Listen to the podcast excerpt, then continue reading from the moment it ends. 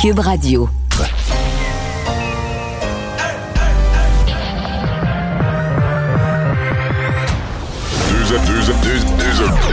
Deux animateurs cohérents, deux visions différentes. Une seule émission, pas comme les autres. Mario Dumont et Vincent Dessureau. Cube, Cube Radio. Bonjour tout le monde, bienvenue à l'émission. Bon lundi, début de la semaine, euh, début glacial de la semaine. euh, Bonjour Alex. Bonjour, Alex Mario. Qui est là le lundi.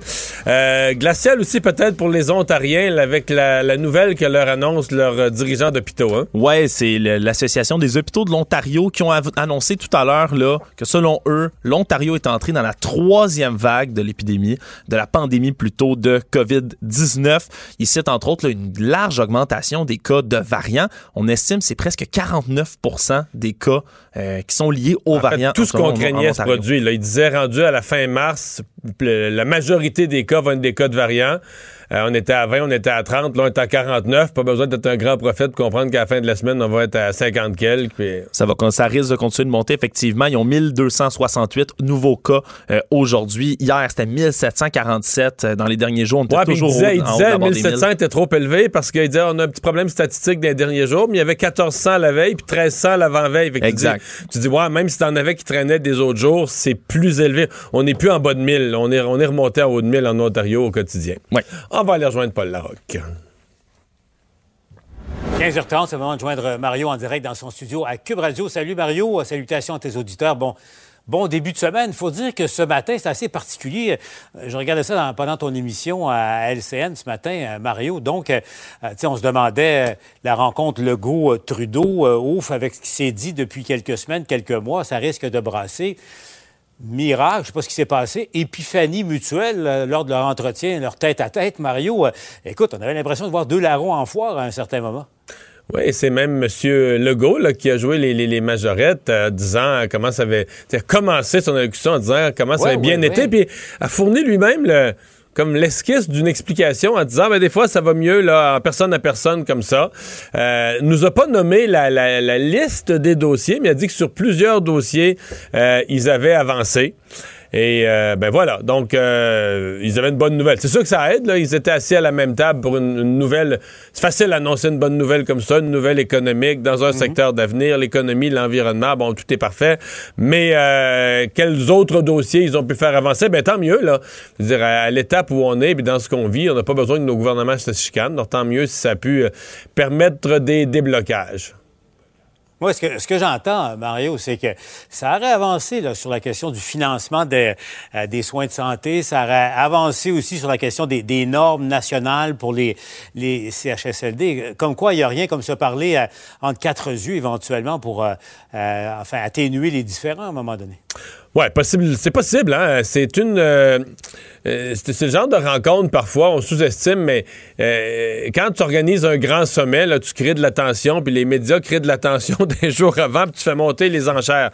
Là, ils se rencontrent, puis personne s'attend, on, bon, ils se rencontrent quelques minutes avant une annonce, donc il n'y a, pas de- a pas de grosses attentes. donc, ils placotent des fois un peu plus librement, d'une façon un peu plus détendue des, des sujets. Dans le cas, évidemment, du financement de la santé, euh, c'est pas un sujet sur lequel, en même temps, M. Trudeau peut bouger sur un 10 cents. On comprend que c'est dans la structure même du prochain budget fédéral, dont on connaît pas la date, mais c'est dans la structure même du prochain budget fédéral. Si on insère de l'argent pour améliorer le, tra- le transfert en santé aux provinces, c'est- c'est c'est des milliards potentiellement pour Ottawa, des dizaines de milliards sur des années C'est à venir. là. un petit pas. Mais sais, un petit pas, là, tu sais, c'est- c'est euh, c'est un geste de bonne volonté. Bon, tu sais, annonciateur peut-être ou des promesses pour euh, les années subséquentes. Mais en tout cas, écoute, il a réussi, euh, Justin Trudeau, à, amadouer considérablement. Rappelle-toi les déclarations récentes de, François Legault tout au long de la pandémie, mais déclarations récentes. Donc, le, ton a, vraiment changé ce matin. Écoute, tu, tu voyais aussi les images, Mario, de, Justin Trudeau. On va se le dire, il avait vra- vraiment l'air d'un gars, en, disons, en pré-campagne électorale, préparant la, la- préparant la pré-campagne, mais en tout cas, c'était clair. Là. Ouais. Et euh, de tous les lieux, tu sais, dans des visites de campagne, là, tu peux visiter des entreprises, tu peux visiter toutes sortes de types d'organisations. Dans le cas de M. Trudeau, de visiter un grand centre de vaccination pour lui, euh, c'est payant de ce temps-ci, parce que disons que euh, il, a, il a mangé ça dur pendant quelques semaines quand les vaccins rentraient pas. Là, finalement, les vaccins entrent et donc de lui d'être vu dans un, un grand lieu, là, une grande surface de vaccination, c'est c'est bon c'est de la bonne politique pour lui, on, va se dire la vérité, c'est payant. Oui, puis effectivement, les vaccins commencent à entrer, puis surtout au Québec, tu regardes, Mario, tu regardes, je sais que toi, tu regardes euh, la disparité entre le Grand Montréal et, les régions, mais quand tu constates qu'en Ontario, ils commencent les inscriptions pour les 80 ans et plus ça commence à peine. Oui, puis il y a un tableau, y a un tableau qui est sorti ce matin. le Québec, je pense, c'est euh, en termes de proportion de sa population vaccinée, le Québec est premier au, euh, au Canada. Donc, euh, il semble que les vaccins, la, vaccination roule correctement au, au Québec et, tant mieux. Mm-hmm. Et puis bon, AstraZeneca, tu as vu, ils ont été interrogés là-dessus parce qu'au moment où ils étaient en point de presse, euh, Mario, tu as l'Allemagne, la France et l'Italie qui avaient suspendu euh, l'administration d'AstraZeneca. L'Espagne s'est ajoutée euh, quelques minutes plus tard. bon, c'est pas évident pour assurer la population. Là, tu as vu là, autour de 15 heures un, communiqué. Là, donc ici, ça va continuer. Une des raisons, c'est qu'on est approvisionné par l'usine euh, indienne, je parle de l'Inde. C'est pas le même lot qui est distribué euh, euh, en Europe, mais ils auront fort à faire pour assurer les gens, hein, Mario. Oui, mais il y a beaucoup de choses à dire. D'abord, sur le plan de la communication, on se comprend qu'ils ont fort à faire pour rassurer les gens. Paul, on le sait, quand un doute est créé sur n'importe quoi, là, c'est épouvantable un doute. Quand un doute est installé dans l'esprit des gens, aller, aller recoller les morceaux de ça, c'est très, très, très, très difficile. Euh, le vaccin, puis parlez-en à n'importe quelle compagnie qui vend des autos, qui vend n'importe quoi, quand quelque chose est, la réputation est faite que c'est pas fiable, c'est long à défaire. Et dans ce cas-ci, franchement, ce sont nos autorités qui ont raison, Paul. Mettons la France aujourd'hui, là. Il n'y a rien arrivé. Il n'y a aucun Français qui a eu aucune réaction au vaccin d'AstraZeneca. Euh, même chose en Allemagne. Sur des millions qui ont été euh, distribués, qui ont été administrés. C'est des réactions politiques. Il y en a 17 millions. C'est ça. En Europe, il y a eu 17 millions. Mais c'est des réactions politiques. De là, AstraZeneca. Ils ont eu des cas. Et là, on se dit, ben, par exemple, la France a réagi en disant, ben là, l'Allemagne le fait, moi, qu'est-ce que je vais me faire dire? Tous les pays au niveau politique. Mais, tu sais, Bon, là, ce que je comprends, c'est qu'à certains points en Europe, ils se sont dit, c'est plus rattrapable. L'opinion publique, là, euh, veut plus se faire vacciner AstraZeneca, compare d'un pays à l'autre, puis se dit comment ça fait que le, pays voisin protège sa population, puis nous autres, ils prennent des risques. Puis, ça devient irrationnel. Hein? Et donc, euh, les gouvernements ont décidé d'arrêter tout ça pour deux jours et de revenir, comme prendre un pas en arrière, de revenir à cette grande agence des médicaments de l'Europe. On va voir ce qu'ils vont dire. Est-ce que dans deux jours, ils vont dire, euh, moi je pense qu'il y a fort à parier qu'ils vont dire, ben, le vaccin est sécuritaire, on reprend les campagnes. Et là, chacun des pays va avoir comme un argument solide, va avoir les pieds sur le solide pour dire, OK, on, reprend, on reprend notre vaccination. Dans le cas du Canada, il faut voir que les mêmes pays d'Europe se chicanaient avec AstraZeneca il y a quelques jours à peine parce qu'ils ne recevaient pas assez de doses d'AstraZeneca, puis AstraZeneca n'était pas capable de leur livrer assez de doses. C'est pas simple. Mais ici au Canada, avec les doses qu'on a, il n'y a pas d'entre-deux. Si on décide de ne plus donner le vaccin, les vaccins dont la date de péremption est le 2 avril, ça veut dire qu'on les met au vidange. Euh, ça veut dire à ce moment-là qu'AstraZeneca, c'est sûr qu'ils nous en livrent plus. Ça veut dire qu'on retarde la vaccination de centaines de milliers de personnes euh, âgées, de personnes à risque. Paul, ça, c'est des morts, là. À un moment donné, on dit qu'on dit la science, la science, à un moment donné, il faut l'écouter, la science même dans le scénario le plus pessimiste, exemple, en Europe, là, on parle de peut-être sur, sur 5 millions de vaccinés testés, il y aurait une trentaine de cas de thrombose dont on n'est même pas sûr qu'ils seraient reliés au vaccin. Euh, ben, mettons, au Québec, ça représenterait une poignée de cas de thrombose, potentiellement, même pas deux, trois. Euh, mais en échange de ça, des, milliers de personnes, un retard de la vaccination, tu vas avoir des morts, là. si tu veux vraiment balancer scientifiquement, même dans le scénario le plus, plus, plus pessimiste, de l'Europe, c'est moins pire que de retarder la vaccination d'une coupe d'un mois ou deux pour des, milliers de personnes, puis de jeter des vaccins. Euh, donc, euh, je trouve que notre gouvernement, là, il, a décidé. Puis là, tu sais, M. Trudeau parle de la science, de la science. Moi, je considère que ça, c'est le courage. Tu y vas vraiment avec les faits, tu y vas vraiment avec la science, et tu y vas pas avec la politique, même si tu sais que dans ton opinion publique, il y a des gens qui chialent, puis Je les comprends, les gens, c'est inquiétant, là, tu vois ça en Europe, mais souvenez-vous qu'en France, en Espagne, en, Allemagne, en Italie aujourd'hui, ils sont tous arrêtés de vacciner.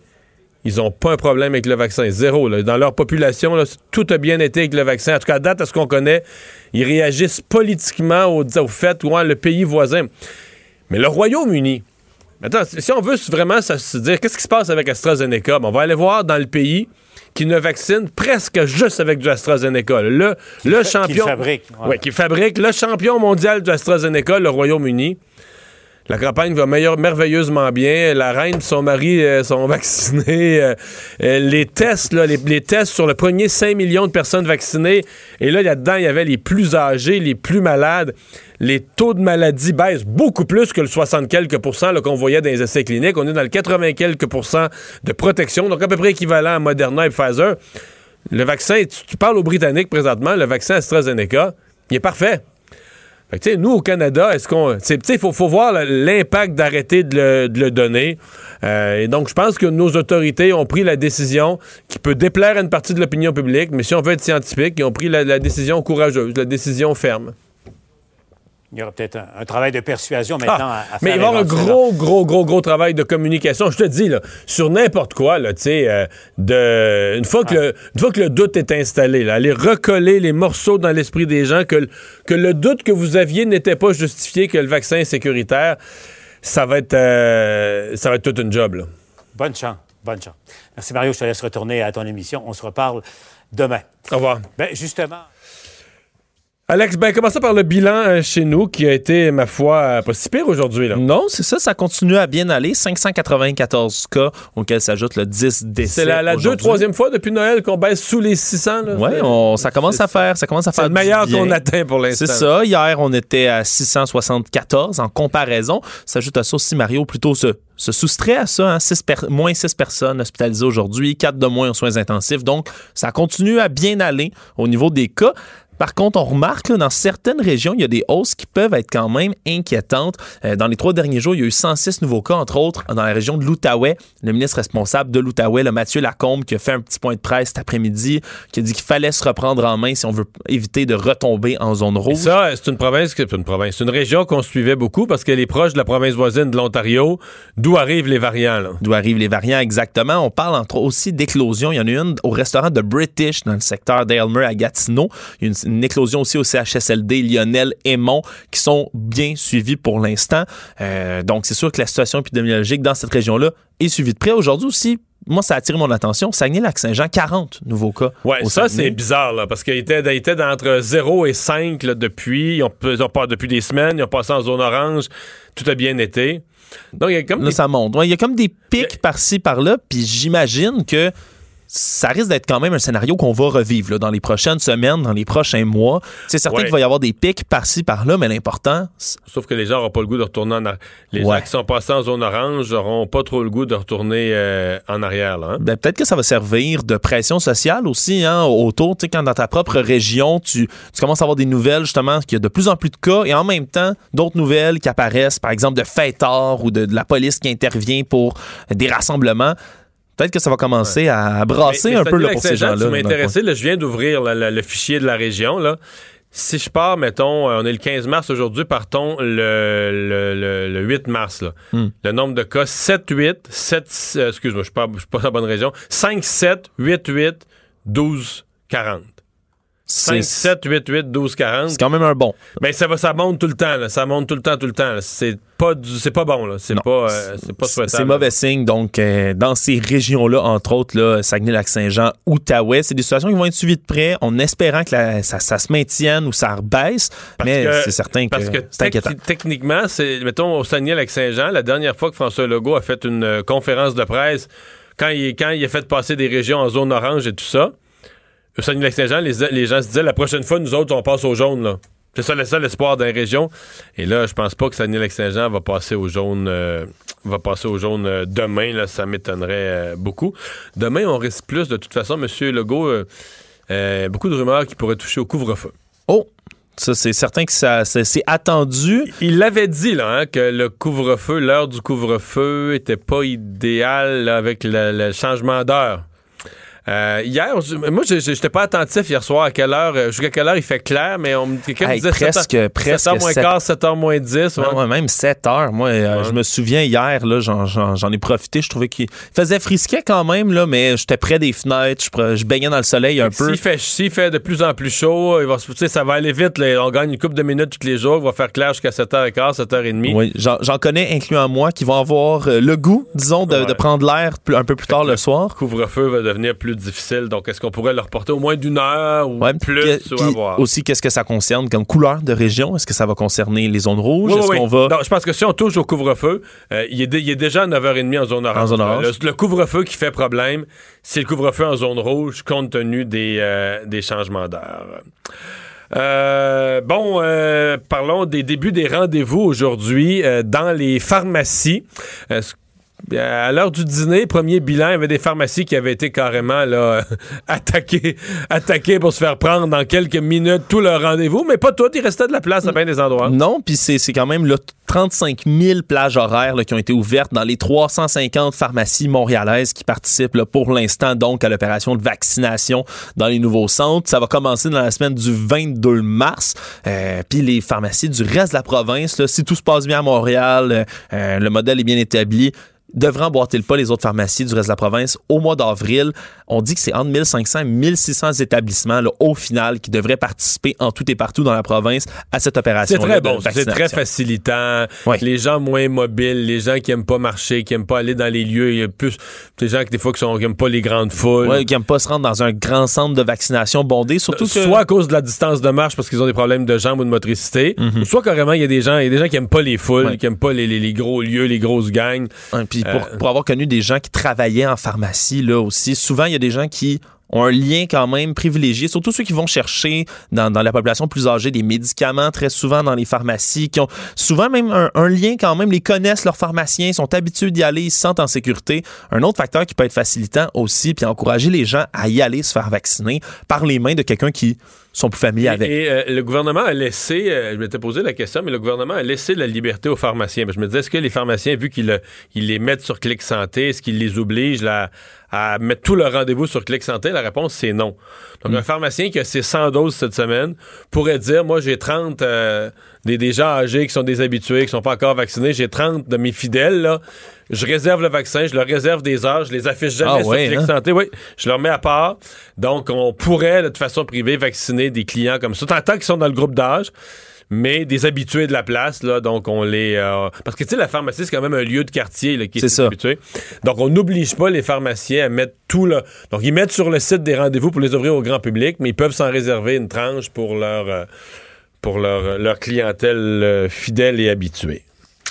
Euh, les camps de vacances euh, qui euh, sont supportés, l'association des camps de vacances qui est supportée par des épidémiologistes, des pédiatres, des experts qui, d'abord, qui les ont aidés à préparer des scénarios de réouverture et qui souhaitent que le gouvernement donne le feu vert. Oui, puis entre autres, aujourd'hui, là, c'est euh, dans une lettre qui a été rendue publique. Euh, offrons nos jeunes l'été qu'ils méritent. C'est comme ça que ça s'intitule. Près de 100 signataires, dont des, noms quand même très connus. Le docteur Gilles Julien, hein, de la Fondation du docteur Julien. Entre autres, le docteur Marc Lebel, qui est le président de l'Association des pédiatres, des pédiatres du Québec, qui insiste là, vraiment sur les bienfaits des camps de vacances, des camps de jour, puis qui souhaite les voir ouvrir, là, tout comme ça avait été le cas au final l'été Il y avait eu tellement de doutes. De, je me souviens encore, moi, je connais plusieurs personnes qui travaillent dans les colonies de vacances, camps de jour, qui, à quelques semaines, des fois, euh, de, la date d'ouverture espérée, n'était toujours pas au courant s'il allait travailler ou pas. Il y avait eu ce gros flou-là. Mais là, on insiste auprès du gouvernement pour que ça réouvre,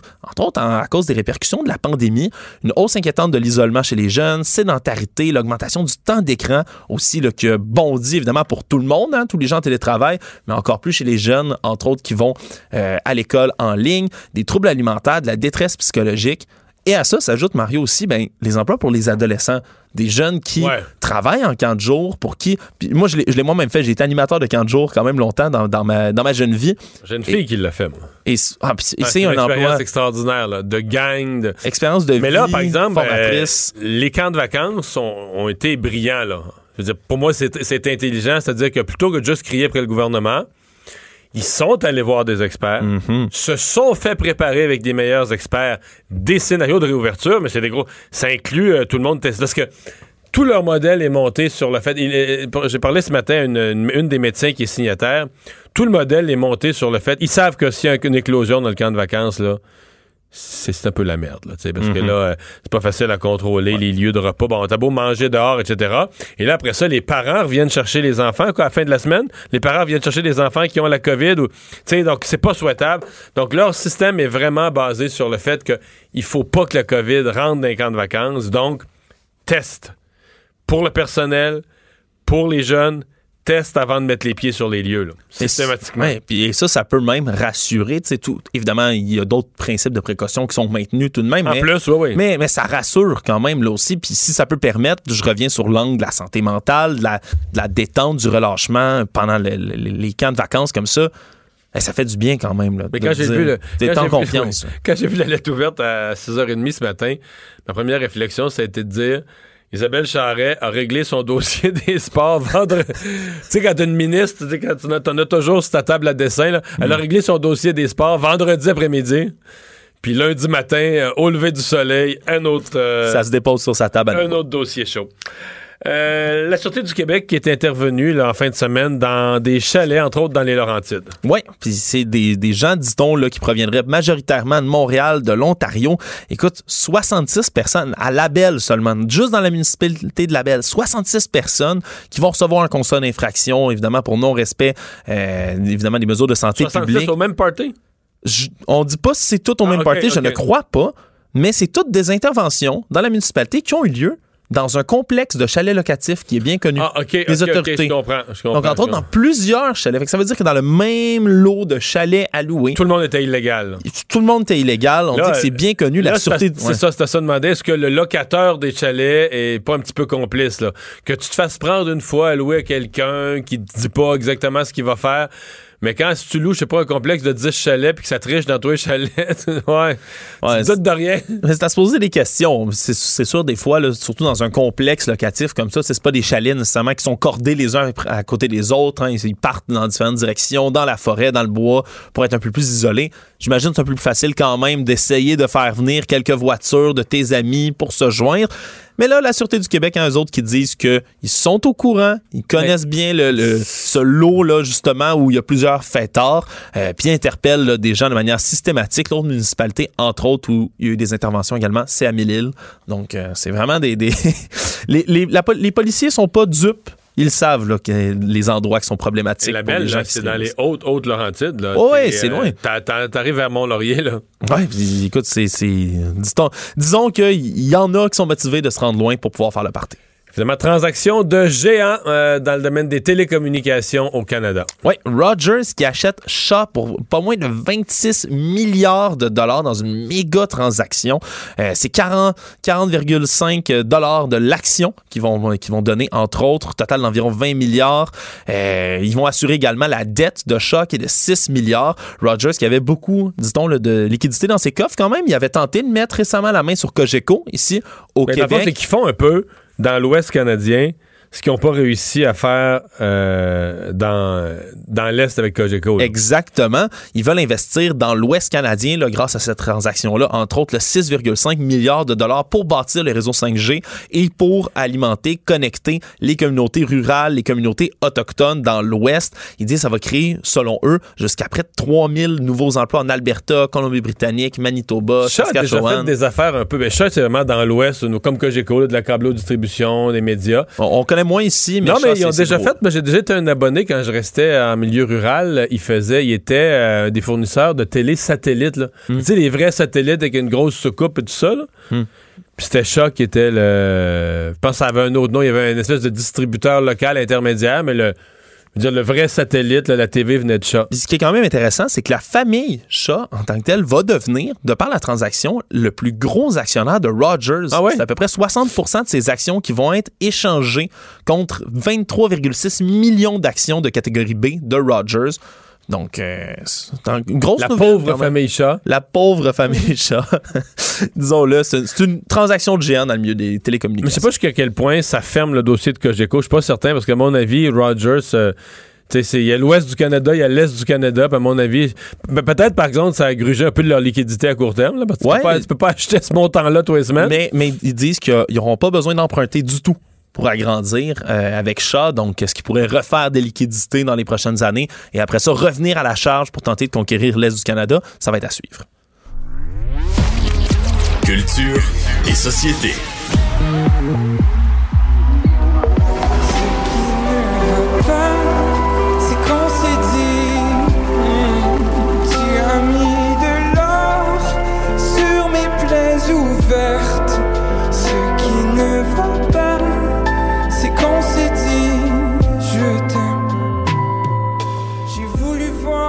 Bonjour Anaïs. Euh, Bonjour Mario. C'est Matt qu'on vient d'entendre, l'exclu euh, hier soir de Star Academy.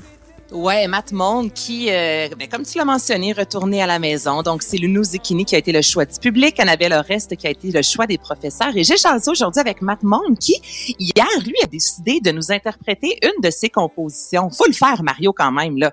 Dans le sens que t'es, non, mais t'es en direct.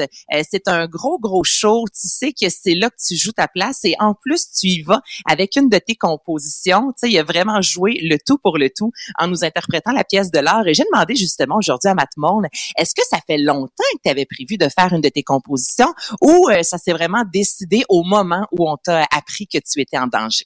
Je pensais avec le temps, qu'est-ce que je ferais, mettons, si j'étais en danger? Qu'est-ce qui, qu'est-ce qui me ferait sortir du lot? Il me semble que c'est pas, c'est pas naturel pour moi de, de faire des, reprises, de, d'interpréter ça, en fait. Ce qui est vraiment, pour moi, naturel que je fais plus, c'est écrire, puis écrire ma musique fait justement, c'est quelque chose de beaucoup plus naturel. Puis en plus de, me rajouter le défi de je vais pas écrire, je vais pas faire quelque chose ou faire une compo que j'ai déjà écrite. Ce serait comme trop facile. Fait que je vais l'écrire une dans la semaine, puis la présenter, le présenter le résultat de ce que j'ai travaillé dans la semaine.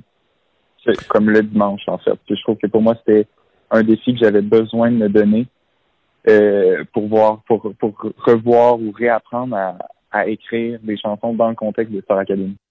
Il faut le mais faire. Je, mais je sais qu'il est sorti hier, puis ça peut avoir l'air d'un échec, puis pour moi, ça n'en est pas un du tout, parce que d'abord, je pense qu'il était le moins favori des trois dans tous les scénarios.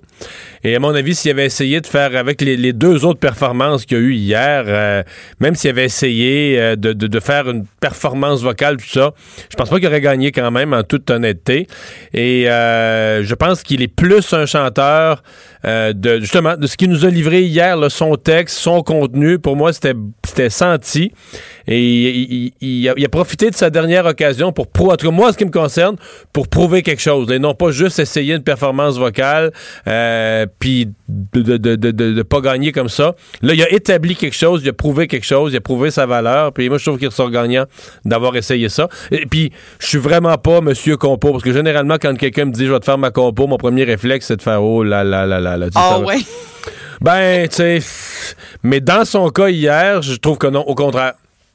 Ben, ça lui a servi, comme tu le dis, c'est une belle carte de visite. Je pense qu'il s'attendait un peu à quitter. Puis bon, mais tant qu'à faire, je vais interpréter une de mes chansons. Lui qui, évidemment, comme euh, la majorité des académiciens, a comme projet de sortir un album, Mario, d'ici les prochaines semaines, d'ici les prochains mois. Et là, je lui ai demandé qu'est-ce qu'il a appris euh, à l'académie. Il a quand même passé un mois. C'est un mois intense. Des fois, je me pose vraiment. Puis j'ai demandé à quel moment tu as réussi à composer. Puis même lui, il me disait, je, je sais pas, tu sais, on se lève à 6 heures à l'académie. Les journées terminent vers 22 heures. Tu sais, c'est vraiment des journées qui sont très chargées. Donc, voici ce qu'il a appris sur lui je pense que autant personnellement que, musicalement, j'ai ça a été comme surtout la dernière semaine, ça a été comme un, pivot, en fait, un pivot vers euh, qu'est-ce que je veux être comme artiste, puis qu'est-ce que je veux être comme personne, sans dire que je l'ai trouvé vraiment, vraiment loin de l'avoir trouvé, puis que ce soit comme une question qui, a une réponse encore. C'est. C'est vraiment plus je vois le chemin, mettons, puis je vois où aller, vers dans quelle direction me diriger pour travailler sur moi puis sur ma musique en même temps. C'est ça aussi, hein, l'Académie, Mario, c'est de, prendre des cours puis d'avoir euh, le, plus d'outils dans son coffre, en fait, quand on sort de l'Académie pour euh, aller de l'avant.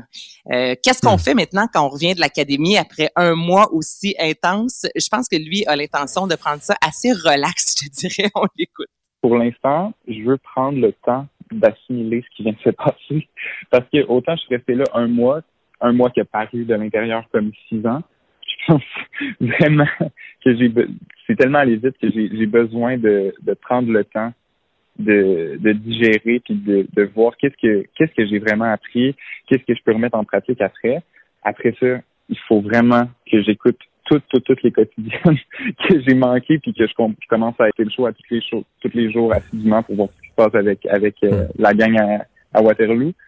Puis évidemment, il y a un euh, projet d'album à venir aussi euh, dans les euh, dans les prochains mois. Mais pour revenir sur la soirée d'hier et la compétition, je veux dire, ce qu'a livré le Parc Belmont, qui est une de, moi j'aime beaucoup le répertoire de Diane Dufresne, mais le Parc Belmont, l'interprétation qu'on a faite hier, le Zucchini, c'est magistral. Je l'aime beaucoup. Moi, je vais t'avouer là que je l'aime énormément. quelque chose ben aussi autant Jacob Roberge là dans l'hommage à, Queen. Ben Queen, euh, Queen, je veux pas être méchant. Ouais, je veux pas être méchant avec certains autres, mais des fois ils ont l'air tous bons. Et Freddie Mercury, ça chante pas. C'est pas pour rien qu'ils sont allés chercher Sylvain Cossette. Là, tu comprends? Ça chante pas. Il y a pas beaucoup d'hommes qui ont la voix. Et Jacob, là, effectivement, là, c'est comme il s'est distingué, il dit, OK, lui, là, il est solide comme le pont de Québec, il est pas inquiet pour sa note, pour sa voix, euh, il est pas, tu sens pas du tout, du tout qu'il est en danger, alors que d'autres, c'était écrit dans leur face, hey boy, Queen. Oui. c'est un peu plus chambranlant. Et, même, et même des très bons, là. Et même des très bons, mais tu sentais que c'est ça, tu sais, c'était chambranlant, c'est un bon mot. Ouais, Jacob euh, solide hier. Oh là là, lui il là. Vraiment, il est ressorti du lot hier. C'était Jacob qui chantait avec des choristes presque par moment. Là. Donc, euh, félicitations, moi je lève mon chapeau. 22 ans, le gars savait où est-ce qu'il s'en allait. Puis c'est, mais c'est ça qui est intéressant aussi avec les variétés. À chaque dimanche, vu qu'on fait des numéros complètement différents, on a la chance de voir vraiment aussi s'épanouir. Peut-être même que Jacob lui-même savait pas à quel point il allait être solide dans du Queen. Et euh, hier, il a livré la marchandise et pas à peu près. Bon. Nomination aux Oscars ce matin les Oscars et c'est un film Netflix qui euh, se trouve qui se retrouve avec le plus de nominations, 10 nominations au total pour Mank. Si jamais ce film-là remporte Mario l'Oscar du meilleur film, ce sera officiellement la première fois qu'un film de Netflix va remporter euh, ce, ce titre-là. Bon, on parle de meilleur film, meilleur acteur, meilleur réalisateur, meilleure actrice dans un second rôle, plusieurs catégories aussi euh, techniques. Ce film qui raconte un peu la création de Citizen Kane, on est en noir et blanc tout au long de l'histoire dans le vieux Hollywood. Est-ce que tu as vu Mank? Non. Je, moi, je vais t'avouer que je l'ai vu, Mario, puis j'ai pas aimé ça, OK? Puis c'est plate à dire, mais au même titre, je t'explique. Mais je vois pas, je vois pas, je vois pas comment ça peut, écoute, euh, Citizen Kane, je comprends que c'est un grand classique, mais c'est pas si bon que ça. Avec là, le making of de, de Citizen Kane, faire un film avec ça, je veux dire. Euh, mais tu, tu vois l'histoire de Herman McCowitz, puis qui, qui, qui boit énormément d'alcool, comment il a fait pour créer ce film-là. Ça, ça va, mais je t'explique, mettons, euh, The Irishman. Beaucoup ont trouvé que ce film-là était extraordinaire. Moi, pas que c'est pas bon, mais ça manquait de rythme. Tu comprends? C'est un film que oui, j'écoute. Moi, je, moi, je sais, je suis à part. Moi, j'aime le théâtre, ça, j'aime moins le cinéma. Exemple, The Irishman, c'est impossible pour moi d'écouter ça. Impossible. Moi, tu me perds, là. moi, faut, tu moi, faut que tu m'attaches, là. Je veux dire, c'est c'est sûr qu'au bout de 20 minutes, je me mets à penser à ce que je pourrais faire. Il y a de quoi de briser dans la maison. Euh, c'est sûr, la pelouse est longue. Je c'est incapable de rester assis. Quelqu'un comme moi qui est speedé un peu et qui aime pas tant que ça le cinéma, je, ne sais même pas de quoi il parle. Ça m'intéresse plus. Ma tête est plus capable de rester là. Ben, c'est ça qui s'est passé avec Meng, je vais t'avouer. Puis, tu sais, j'aime le, Mais je sais que les, les, juges de cinéma, là, eux, ils se mettent à admirer une œuvre comme ça. C'est pour ça que la liste des Oscars, oui, des fois, des fois c'est des grands, grands films, je reconnais ça. Puis d'autres fois, je me dis c'est des films où les gens mesurent l'art, puis je, respecte leurs critères pour mesurer l'art. Ça veut pas dire que c'est un film qui me plaît, moi, comme divertissement. Ben non, c'est ça. Puis même, on, on dirait que je me sens mal de dire que j'ai pas aimé ça parce que tout le monde dit ben, ce film est incroyable. Puis moi, de mon bord, c'est ça. Comme tu dis, je, l'écoutais puis je me disais, je vais me rendre à la fin. Ben, je veux l'écouter. Il va être en nomination aux Oscars. On en parle partout. Au Golden Globes, il y a quand même eu six nominations. Finalement, il est parti avec euh, aucune statuette. Puis c'est ça, je, l'écoutais puis je trouvais le temps long. Mais bon, tant mieux pour ceux qui ont adoré ce film-là. Sinon, euh, six nominations Nomadland. Ce film-là, par contre, euh, qui, écoute, a gagné toutes les statuettes autant à Toronto, à Venise, remporté au Golden Globes le meilleur film. Alors, six nominations. Et Chloé Zhao, qui est la réalisatrice, c'est la première réalisatrice de l'histoire qui se retrouve dans quatre catégories importantes, dont réalisation, montage, scénario et meilleur film. J'ai hâte de voir si ce sera aussi bon que ce qu'on avait avec les Grammys hier. On nous a montré encore une fois hier qu'on est capable de livrer vraiment un gala extraordinaire parce qu'habituellement, c'est un peu plate, les Oscars, on va se le dire. Il manque de rythme aussi. On verra ça le 25 avril prochain. Et Corneille qui va animer? Oui, puis il y a de plus en plus d'artistes. C'est ça que je trouve intéressant dans cette nouvelle-là, Mario, qui se tourne vers le web. Stéphane Fallu l'a fait au mois euh, de décembre dernier avec Humour local. Il y avait deux euh, soirées une soixantaine de minutes, un talk show, puis lui s'était tourné vers la plateforme Live dans ton salon. Et là, Corneille a décidé de faire un peu de même. C'est Corneille Remix. Donc, ça débutera le 26 mars prochain et ce sera jusqu'au 4 juin. Donc, aux deux vendredis, sur la plateforme Whitebox Play, Corneille aura son émission. Euh, six épisodes au total avec Marie-Mé, Marc Dupré, les sœurs Boulay, euh, Émile Bilodeau, deux frères, et ils vont reprendre leur plus grand succès en les revisitant. Euh, Corneille aussi qui veut donner la place à des artistes émergents. Donc, on s'en va vraiment, on parle beaucoup de chaînes euh, à télévision à la carte. On a aussi, bon, évidemment, ce qu'on connaît, là, les, les, TVA de ce monde. Et là, on s'en va complètement ailleurs de plus en plus avec les artistes qui ont décidé, qui décident d'avoir sur le web leur émission. On sait qu'on a vraiment une liberté quand on est euh, sur Internet. Là, on a moins à se censurer, compagnie. Donc, j'ai hâte de voir ça aussi. 26 mars, ça commence. Corneille remixé. Merci Anaïs. Mais ça fait plaisir. Bye bye. Pour une écoute en tout temps, ce commentaire d'Anaïs Gertin-Lacroix est maintenant disponible dans la section balado de l'application et du site cube.radio. Tout comme sa série balado, Culture d'ici, un magazine culturel qui aligne entrevues et nouvelles du monde des arts et spectacles. Cube Radio. Il explique et démystifie l'économie. Pierre-Olivier Zappa, à vos affaires. Salut Pierre-Olivier. Bonjour Mario. Alors, euh, ils faisaient des autobus, enfin, ils font des autobus électriques, ils font des camions électriques, ils vont faire des batteries électriques. Et par-dessus tout, Lyon électrique a réconcilié M. Legault et M. Trudeau. C'est pas beau, ça? C'est incroyable. C'est incroyable. Quelle belle journée. Devant moi, Mario, un ciel bleu, éthéré, euh, symbole de cette paix et de cet engouement qui unit euh, le Québec et le Canada Ben voilà. avec ce projet de Lyon électrique. Écoute, Mais c'est une compagnie qui est drôlement bien positionnée quand même. Oui. Là. Euh, et qui arrive à un moment charnière dans l'industrie euh, euh, de, l'automobile et du transport avec l'électrification des transports. Belle entreprise de Saint-Jérôme. Donc, il va avoir son usine de batterie au Québec. Les deux gouvernements en ont fait l'annonce en grande pompe. À noter, euh, Mario, c'est assez rare dans les par les temps qui courent, mais on a vraiment fait une grosse annonce là, au Palais des Congrès. Euh, il y avait une On, centaine on de... avait amené un autobus et un camion dans le palais des congrès. Puis écoute, c'est rare qu'on voit ça, mais il y avait une centaine de personnes dans la même salle, des journalistes, euh, des spécialistes en son, en images qui étaient là pour le, euh, la scène. Euh, il y avait tous les politiciens ensemble. Donc depuis le début de la pandémie, je te dirais que c'est très certainement la plus grosse annonce économique au Québec en termes euh, d'organisation et de, de, de présence euh, de, à la fois Donc- des milieux économiques, politiques et si, journalistiques. si on vient sur l'annonce de 180 quelques millions, pour faire quoi exactement? On dit pile électrique. C'est quoi le, le développement? Quelle importance ça vient prendre dans le développement de l'entreprise? On assemble des piles, des batteries donc euh, pour les autobus de Lyon électrique. Il faut savoir que Lyon a déjà une usine euh, au Québec où on assemble des, des autobus scolaires essentiellement et des camions. Euh, mais la croissance de Lyon va passer dans, au cours des prochaines années par euh, une intégration de toute sa chaîne de production. Donc, au lieu de commander les batteries à l'étranger ou ailleurs, on va les fabriquer. donc, ici. présentement, les autobus, les autobus scolaires de Lyon qui roulent présentement n'ont- ont, ont une batterie qui a été achetée. Ils ont Oui. acheté une batterie extérieure. Ex- Exactement. Et là, euh, au cours des prochaines années, une, une bonne partie, Mario, de la croissance de Lyon, ça va être aux États-Unis. Euh, Joe Biden a des cibles spécifiques pour électrifier les. euh, mais mais d'ailleurs, j'ai vu qu'ils vont avoir une usine en Ohio, c'est ça? Il va y avoir une usine en Ohio et les batteries vont probablement venir du Québec, mais il y aura une usine d'assemblage d'autobus et de camions aux États-Unis parce que Lyon a aussi un contrat avec Amazon, risque d'en avoir d'autres avec euh, des, euh, des, des- des grosses sociétés américaines. Puis avec le ils vont livrer, ils vont livrer des autobus ben, scolaires, je pense, aussi en Californie. Il me semble qu'il y a eu une annonce. euh, qu'on- Oui, oui, oui. euh, On avait en- ça en dans nos nouvelles la semaine passée dans- ou il y a deux dans- semaines. Dans d'autres États. Donc, il y, a- il y a un truc qui accroche. Là, bon, c'est la formule de financement. Euh, ils ont 100 millions de dollars de fonds publics des deux paliers de gouvernement, à peu près 50 millions Québec, 50 millions Ottawa. Euh, au Québec, on parle de 15 millions qui risquent d'être, entre guillemets, pardonnables. Et au fédéral, c'est à peu près 100% du 50 millions qui est pardonnable aussi. Donc, autour de 65 millions de subventions directes à Lyon Électrique. Évidemment, il y a des gens qui trouvent que c'est beaucoup, surtout étant donné que l'entreprise, Mario, compte parmi ses actionnaires des gens qui n'ont pas vraiment besoin d'argent. Pense à Power Corporation, par exemple. Euh, et euh, également le fait que Lyon s'en va en bourse là, au cours des prochaines semaines.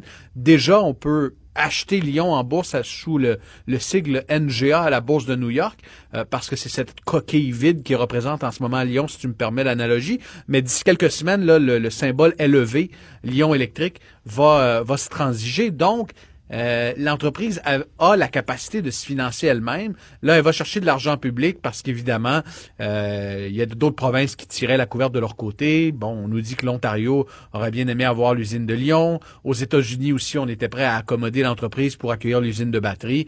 Ce sera finalement chez nous, mais ça va quand même. Mais les prêts, donne-nous un petit cours de prêts pardonnables parce que c'est un concept à la mode. Je comprends que c'est pas un accident. chez Investissement Québec, ça semble être une formule qu'on veut mettre de l'avant. on te fait un prêt puis si tu agis bien pour remplir les objectifs du gouvernement, tu n'auras pas à le rembourser. C'est ça? Exact. Et c'est ce qu'on a fait avec Alstom la semaine passée à la Pocatière. C'est ce qu'on a fait il y a quelques semaines. Qu'est-ce que l'entreprise doit faire donc pour ne pas avoir... Exemple, exemple, Mario, tu es PDG d'une multinationale qui fait du ketchup, Heinz.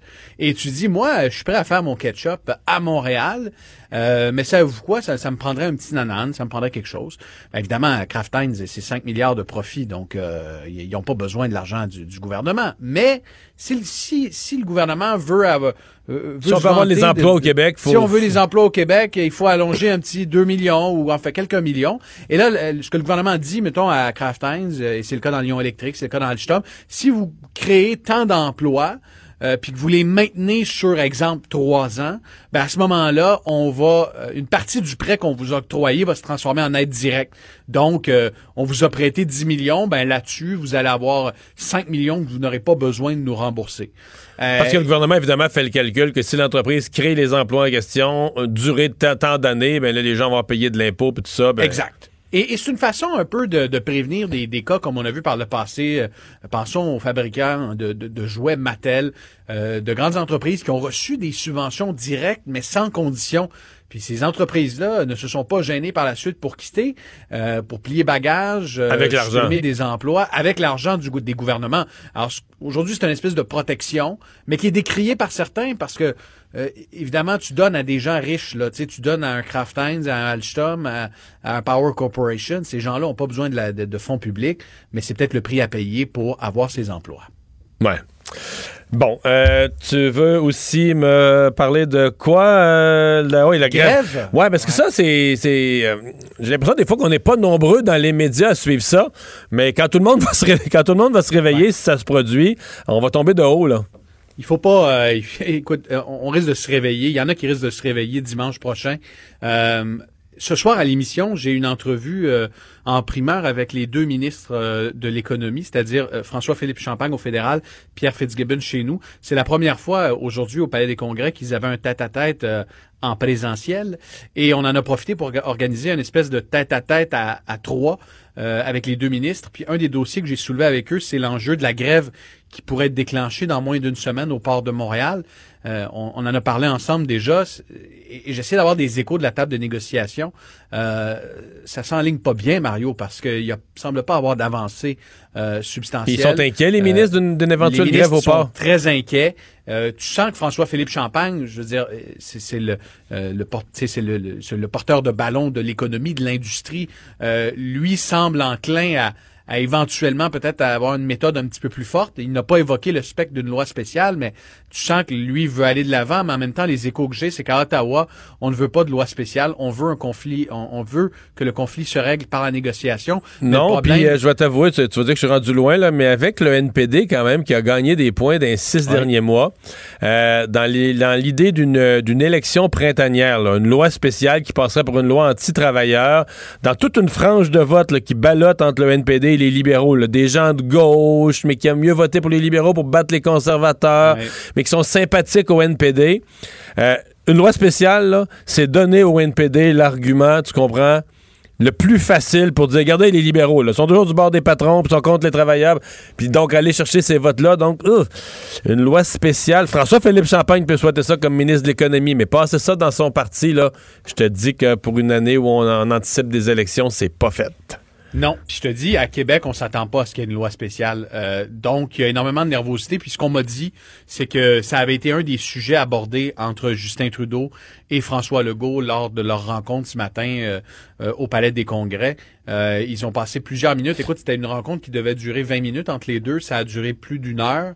et les échos que j'en ai, c'est que le port de Montréal, François Legault a, a, fait pression, a demandé à Justin Trudeau d'intervenir. Donc, on verra bien, mais pas besoin de rappeler qu'il y a, y, a, y a, des enjeux économiques immenses liés à une éventuelle grève au, au port de Montréal, que ce soit sur le plan logistique. Je te donne un simple exemple. L'entreprise qui importe au Canada et au Québec les tests de dépistage pour la COVID. M'avait indiqué à l'émission la semaine passée que les frais de transport allaient bondir de 2000% Donc, euh, au si, lieu on plus le, si on n'a plus le si bateau. on n'a plus le port, parce que les tests COVID, il faut que tu ailles les chercher à Saint-Jean, que tu les transportes par cargo, euh, c'est-à-dire par camion. Euh, donc, ça, c'est un seul exemple, mais tu prends ça pour des milliers et des milliers de produits. Euh, ça s'enligne pas bien, surtout là, alors qu'on tente de relancer l'économie. Dossier à suivre. Dans moins d'une semaine, Mario, cette grève pourrait être déclenchée si les débardeurs et les employeurs maritimes ne s'entendent pas. 18h30, à vos affaires. On t'écoute. Merci, Pierre-Olivier. À tantôt. Bye. Mario Dumont et Vincent Dessureau. Un duo aussi populaire que Batman et Robin. Cube Radio. Alors, euh, Québec solidaire qui a fait une intervention euh, ce matin pour euh, demander au gouvernement de lutter contre le déclin du français, surtout en milieu de travail à Montréal. Ruba Gazal, député de Québec solidaire du comté de Mercier, est avec nous. Bonjour. Bonjour, M. Dumont. Qu'est-ce que vous souhaitez du gouvernement? Ben, en fait, on souhaite du gouvernement qu'il reconnaisse que le problème du recul du français a surtout lieu à Montréal et qu'il mette toutes les ressources et tous les efforts nécessaires euh, pour que ce soit plus le cas à Montréal. Et comme vous l'avez dit en introduction, c'est surtout euh, dans le milieu du travail, c'est là le nerf de la guerre. Euh, vous savez, on passe la grande majorité de notre vie adulte au travail, beaucoup plus qu'à la maison ou à l'école. Donc, c'est là qu'il faut faire qu'il faut donner un coup de barre. OK. Euh, auprès de, auprès de qui? parce qu'il y, a le dossier des entreprises à charte fédérale. Il y en a qui disent il faut parce que les grandes entreprises ont déjà des protocoles de francisation. Il y en a qui disent faut faut s'attaquer à des plus petites PME, les obliger à la même chose. Qui, qui vous voulez viser, vous? Bien, en fait, il y, a beaucoup de choses qu'il qui, qui faut faire. Par exemple, euh, dans le dernier rapport de l'OQLF, on apprenait que 63% des entreprises à Montréal demandent la connaissance de l'anglais pour pouvoir avoir un emploi. Est-ce que dans 63 de ces cas-là, la connaissance de l'anglais est nécessaire? La loi 101, euh, avec l'article 46, interdit de demander la connaissance de la langue française et de la langue anglaise si c'est pas vraiment et réellement nécessaire. Ça, ouais, ça vous pensez, vous pensez qu'il y a des employeurs qui exagèrent, c'est-à-dire qu'on on demande le bilinguisme, on demande le bilinguisme, on pénalise ceux qui parleraient pas l'anglais. Même on dit qu'il y a certains certains immigrants qui ont été choisis parce que pour leur connaissance du français, puis finalement ils trouvent pas d'emploi au Québec parce qu'ils parlent pas anglais absolument, c'est une situation totalement aberrante. On les choisit parce qu'ils parlent français, puis après ça, on les On les punit parce qu'ils parlent juste français. exact, exact. C'est totalement aberrant. Écoutez, vous dites, vous pensez pas, je pense, moi-même, je l'ai déjà vécu. Moi, il n'y a pas un seul emploi dans toute ma carrière. Je travaille dans une entreprise privée de toutes sortes, des grandes, des moyennes. Et je assurer euh, pendant 15 ans que toutes les fois qu'on me l'a demandé, c'était pas vraiment nécessaire. Il y a des, il y a des moments, c'est peut-être une fois dans une année, on participe à un événement qui se passe en anglais. Des fois, il y a peut-être, parce que dans le département où on travaille, il y a un employé qui parle anglais. Donc, c'est, c'est comme une habitude qu'on a pris au Québec de dire, ben, tiens, on va demander de bilinguisme et à deux personnes qui ont à compétence égale, on va prendre celle qui est bilingue, même si c'est pas nécessaire. Et ça, ça crée des inégalités économiques. c'est une c'est vraiment une injustice qui n'a pas lieu d'être aujourd'hui quand on dit que le Québec et Montréal, il faut que ça se passe en français. Ben, c'est une injustice qu'il faut cesser. Et une façon d'y arriver, c'est de resserrer cet article-là et de s'assurer qu'il soit réellement appliqué, que ce soit pas juste une demande qu'on fasse comme ça parce que c'est l'habitude puis c'est ça à quoi on est habitué. Euh, moi, dans la proposition que je fais, je demande euh, au ministre euh, d'avoir un bureau spécial de l'OQLF pour Montréal, de mettre les investissements nécessaires. Par exemple, au mois de septembre, il y avait, il y avait annoncé qu'il un bureau de l'OQLF à Drummondville. Je veux dire, moi, j'ai pas rien contre Drummondville. Il faut protéger le français partout au Québec. Mais on s'entend que c'est à Montréal le problème. Fait que c'est là qu'il faut investir. Euh, Hmm. et, même pour la francisation, il y a beaucoup de choses. Ouais. Non, j'allais dire, est-ce que les Montréalais, je, je vous entends bien là-dessus, là, vous l'avez, vous, insistez là-dessus, c'est à Montréal que ça se joue, je pense que on, on soit d'accord. Est-ce que les Montréalais, la mairie de Montréal, la mairesse, la mairie de Montréal en général, le conseil municipal, euh, on a l'impression que, mettons, par exemple, si le gouvernement lance une offensive sur le français, on a l'impression que c'est à Montréal qui va rencontrer son, son opposition. Est-ce que les Montréalais tiennent aux Français vraiment? Ah oui, moi j'en suis certaine. Écoutez, quand on dit euh, Montréal, métropole francophone, la seule euh, métropole francophone en Amérique du Nord, c'est une fierté. Les Montréalais sont fiers de ça. C'est une fierté, mais c'est plus vrai. réputation à l'international, oui. Non, je dis c'est une fierté, mais c'est plus vrai. Ben, pour- pourquoi vous que, au contraire, moi ce que ben, pourquoi c'est plus vrai? Non, parce que de plus en plus, Montréal se présente elle-même comme une ville, une ville qui veut être bilingue. Est-ce que c'est encore euh, une fierté tant que ça de tous les Montréalais d'être la, la, la, la, la métropole francophone d'Amérique? J'ai eu des, des journées que je suis plus sûr, moi. Ben, écoutez, moi, ce que je vois autour de moi, c'est que les gens sont fiers de ça et c'est, important pour eux, ce caractère français, francophone euh, et le seul en Amérique du Nord. Il y a une fierté. Moi, c'est ce que je vois autour de moi maintenant. Est-ce que tout le monde est d'accord avec ça? Ça se discute. La ville de Montréal elle-même, elle a nommé, puis c'est, pour la première fois, c'est Mme Cathy Wang, euh, comme personne responsable en matière de langue à la ville de Montréal. Donc, je me dis que c'est déjà un signe encourageant qu'on veut faire des efforts à Montréal. Et la semaine passée, je ne sais pas si vous avez vu passer ça, il y a eu un reportage de Radio-Canada où on apprenait de la bouche de Mme Cathy Wang que le gouvernement de la CAQ a coupé dans, un, dans des activités de francisation 500 000 moi, je j'en revenais pas de cette information-là. J'ai hâte d'entendre le ministre Simon Jamais Barrette qui a pour dire qu'il faut que ça soit français partout, que c'est important, que c'est important. Que- quelle est son explication d'avoir coupé 500 000 en francisation? Pour les nouveaux arrivants, la grande majorité, on le sait, euh, à- Montréal. La francisation est aussi un élément très important parce que c'est pas tous les immigrants qui arrivent au Québec, évidemment, qui parlent français. Et comment ça se fait qu'on a coupé ça juste 500 000? Ça, je, j'ai, j'ai hâte d'entendre des Je sens que c'est une question que vous allez poser.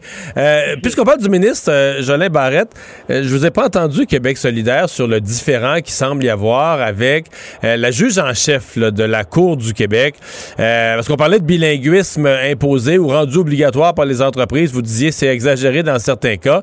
La juge en chef qui dit qu'elle elle veut, par exemple, il faut nommer un nouveau juge à Longueuil, elle dit tous les juges à Longueuil devraient être bilingues. Un juge qui et il ne peut pas l'apprendre après. Elle doit être bilingue avant d'être nommé. Euh, le ministre Jolin Barrette qui met le pied à terre en disant non, c'est pas une exigence. On exagère sur euh, l'exigence de l'anglais pour tous les juges dans un district comme Longueuil. Vous en pensez quoi? Est-ce que le ministre s'ingère dans la justice ou est-ce que le ministre a raison de défendre que le bilinguisme devrait pas être aussi institutionnel, par exemple, à Longueuil? Ben, Manon avait répondu à une question qui lui a été posée en point de presse la semaine passée, puis euh, je vais répéter la même chose que ce qu'elle a dit.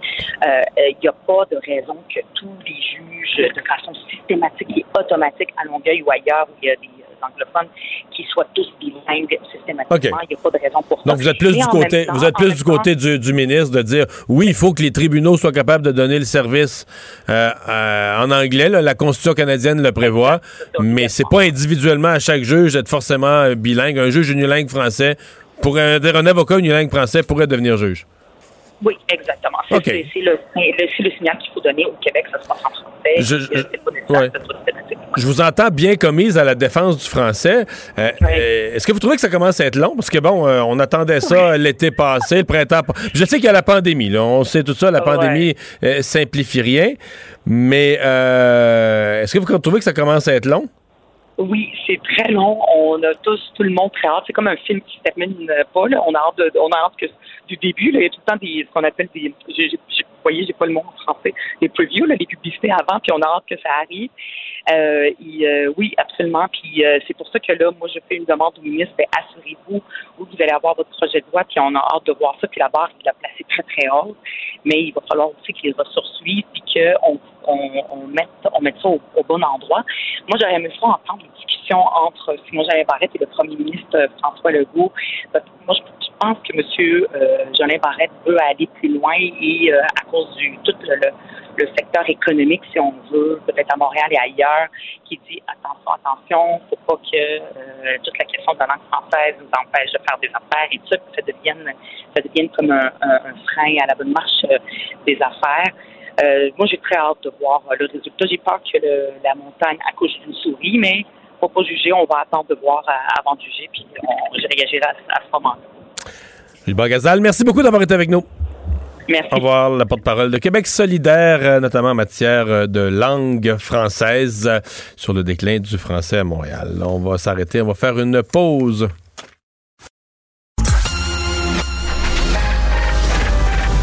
Mario Dumont et Vincent Dessureau. Des propos crédibles, avec des fois un brin de sarcasme. Ben, quand les nouvelles sont moins crédibles.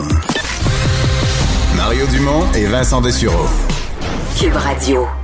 Alex, dans les nouvelles de dernière heure, désolé pour les gens de Joliette, mais ils reviennent dans l'actualité avec une histoire de, de système de santé, racisme envers des Autochtones. Qu'est-ce que c'est? Là? Ouais, c'est une affaire qui a été rendue publique par le grand chef de l'Assemblée des Premières Nations du Québec et du Labrador, là, Ghislain Picard, euh, sur sa page Facebook, mais aussi sur la page officielle de l'Assemblée. Il dénonce un autre incident au CLSC de Joliette qui fait tout, on dit, personnel irrespectueux, commentaires tendancieux, se sont moqués d'une personne et de Joyce et Chacuan aussi, comme par après. En ce moment, un événement qui serait survenu. Ils ont fait des, des jokes de Joyce c'est pas clair encore. Mais, mais, mais, mais Ghislain Picard, euh, Picard est pas... Euh, c'est pas un gars qui va te sortir une affaire sur un coin de table. Il a une longue réputation, euh, il est connu. Euh, s'il sort ça, c'est parce qu'il y, a du solide. c'est un événement récent. Ça serait survenu vendredi vers 13h. C'est deux infirmières du CLSC de Joliette qui auraient eu ces commentaires-là irrespectueux. Encore à l'endroit des Atikamekw de Manoine? Exact. Là, on parle, c'est la, présidente directrice générale du CIS, justement, de la Naudière, Caroline Barbire,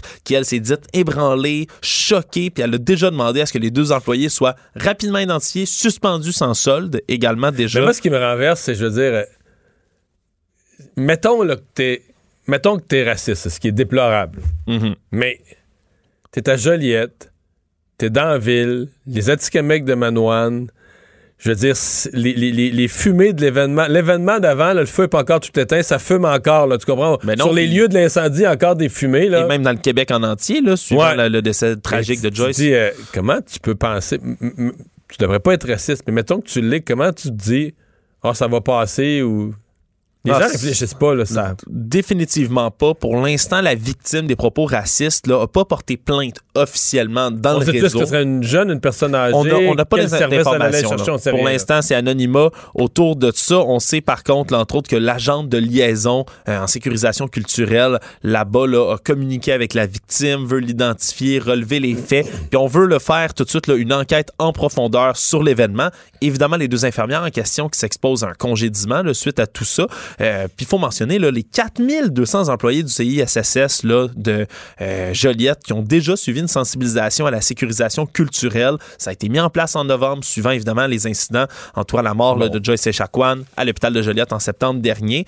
On ne sait pas si les employés, ces deux infirmières-là en question, ont suivi euh, les formations, dit-on, mais disons que les, les, détails vont être rendus plus clairs un peu plus tard. Le bureau de Yann Lafrenière, qui est le ministre responsable des Affaires autochtones, dit avoir été mis au courant. Il vérifie la situation mais c'est sûr que ça va être une, disons, un dossier à surveiller. Oui, certainement. Euh, on a parlé beaucoup l'été dernier de We Charity, du scandale We Charity. Euh, les deux frères Kilberger, qui ont ni plus ni moins que mis la clé là, dans leur organisme après la, controverse, euh, ont tout fait pour essayer de ne pas comparaître devant la Chambre des communes. on les a obligés. Tu sais que tu peux aller en prison hein, pour refuser l'invitation d'un Parlement, l'obligation d'un Parlement à, aller, à, aller, témoigner. Ça a force de loi, effectivement. Et donc, ils sont là aujourd'hui. Oui, ça fait à peu près, ça devrait faire environ deux heures là, d'une comparution qui en dure trois. Euh, il était là à partir de 14h30 cet après-midi devant les membres du comité euh, de l'éthique des communes. C'est entre autres, là, évidemment, sur la décision du gouvernement libéral de leur confier, il était passé l'administration du programme de bourse pour les étudiants qui visait, dans le fond, à donner des montants euh, pour les étudiants qui feraient du bénévolat pendant l'année pandémique. Ça a été annulé depuis, évidemment, parce que on disait qu'il y avait euh, des liens trop étroits entre le premier ministre Justin Trudeau, sa famille, ainsi que l'ancien premier ministre, euh, l'ancien premier ministre, l'ancien ministre plutôt des Finances, Bill Morneau, des membres de sa famille, des allégations de conflit d'intérêts. Et donc là, c'est Craig et Mark Kilberger qui sont en train de comparaître là-dessus. Les résultats vont sortir éventuellement. On va entendre des échos de tout ça, mais selon ce qu'on savait de manière préliminaire sur We Charity, ça augurait mal, disons, depuis l'été Mais dernier. tu sais que moi, j'ai une réflexion plus. oui, là, mais j'ai une réflexion plus large sur tout ça, c'est-à-dire euh, ce que j'appelle la business de la charité. Tu sais, la charité haut de gamme, euh, le- tu crées un les organisme. Ouais, ouais, les tu crées un organisme de charité, mais qui t'amène dans euh, les grosses rencontres, les voyages euh, première classe. Tu prends, tu prends l'avion en première classe. T'es loin de Mère Teresa dans les rues de Calcutta, là. Non, on n'est pas on dans le... les, les mains dans la misère, puis euh, avec le pauvre monde, là. Non. Puis souvent, c'est décrié aussi là, au, au sein même des organismes comme ça. Là. La bureaucratie devient parfois très lourde, hein, très, très Mais, mais lourde. dans ce cas-là, c'est pas juste la petite bureaucratie administrative parce qu'il y a beaucoup de formulaires puis bien des reçus imprimés, là. Non, non. C'est une espèce de. Comment c'est comme le c'est comme le jet set, c'est comme la charité jet set un peu là. Puis euh, puis on s'entend là que Justin Trudeau fitait bien pour pas s'étonner là, que ça fitait parfaitement là. C'était ça, ça, ça rentrait là, c'est comme deux morceaux de casse-tête là. Eux accueillaient Justin Trudeau en héros, lui ça lui permettait d'être le, le- lui aime ce- cette espèce de set de la charité, a participé à tous ces grands galas puis Et dans tout ça, ben, We Charity touchait 43,5 millions de dollars pour administrer le programme aussi. Donc, euh, Ouais, non, ça, c'est le programme fédéral qui serait arrivé comme la cerise sur le Sunday où il y aurait administré des, des, des, des millions et des millions, des dizaines de millions de fonds publics, mais ça s'est pas produit. Euh, bon, euh, agression du policier. Il y a un policier qui est décédé lors de l'assaut au Capitole. Et dans tout le dossier des enquêtes sur l'assaut au Capitole, il y a une enquête particulière sur la mort de mort violente de ce policier. Ouais, Brian Sicknick, un policier de 42 ans qui est décédé à l'hôpital le lendemain, donc des assauts au Capitole. Par ces disciples de Trump qui ont toujours dit Law and Order. Law and Order, La we loi stand with the blue shirts, the blue person, les gens, en- les hommes en bleu, donc les policiers. Disons que c'était pas ce qui s'est passé le jour euh, de l'assaut du Capitole. Brian Sickwick, donc, que je dis, on sait toujours pas de quoi exactement il est décédé. On n'a toujours pas les résultats de l'autopsie, mais il est décédé le lendemain, donc, des événements du Capitole. Et depuis, on recherchait les gens qui l'ont agressé de manière violente parce qu'il y a des vidéos de, de cette action-là euh, où on voit justement deux hommes. Et là, maintenant, sont identifiés et ils ont été inculpés. Julian Cater, 32 ans, George Daniels, 39 ans, qui ont été interpellés hier. Neuf chefs d'inculpation, dont un d'agression d'un agent avec une arme dangereuse.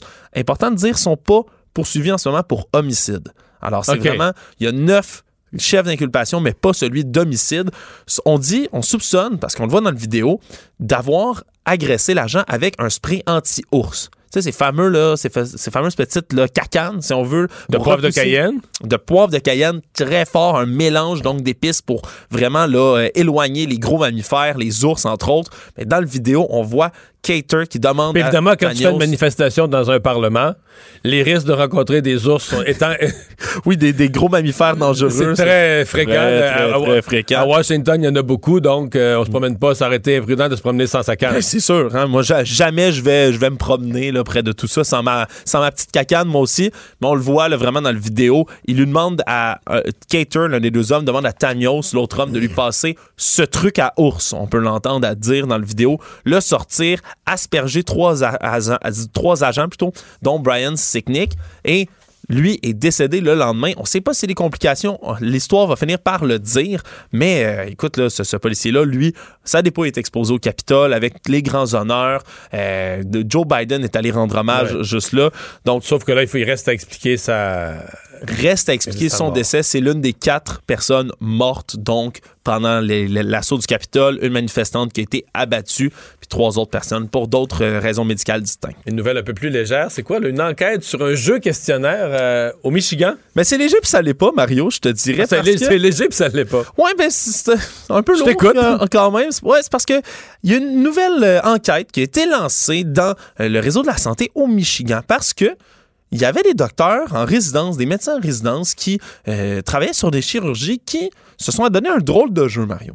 Ils publiaient sur des réseaux sociaux, sur un compte euh, Instagram qu'ils avaient fait, ils publiaient le grand public des photos d'eux tenant en plein centre de la salle de chirurgie un organe. Et on parle de gens qui travaillent en gynécologie, majoritairement, qui retiraient des organes, les prenaient dans leurs mains et jouaient au jeu combien ça pèse, selon vous?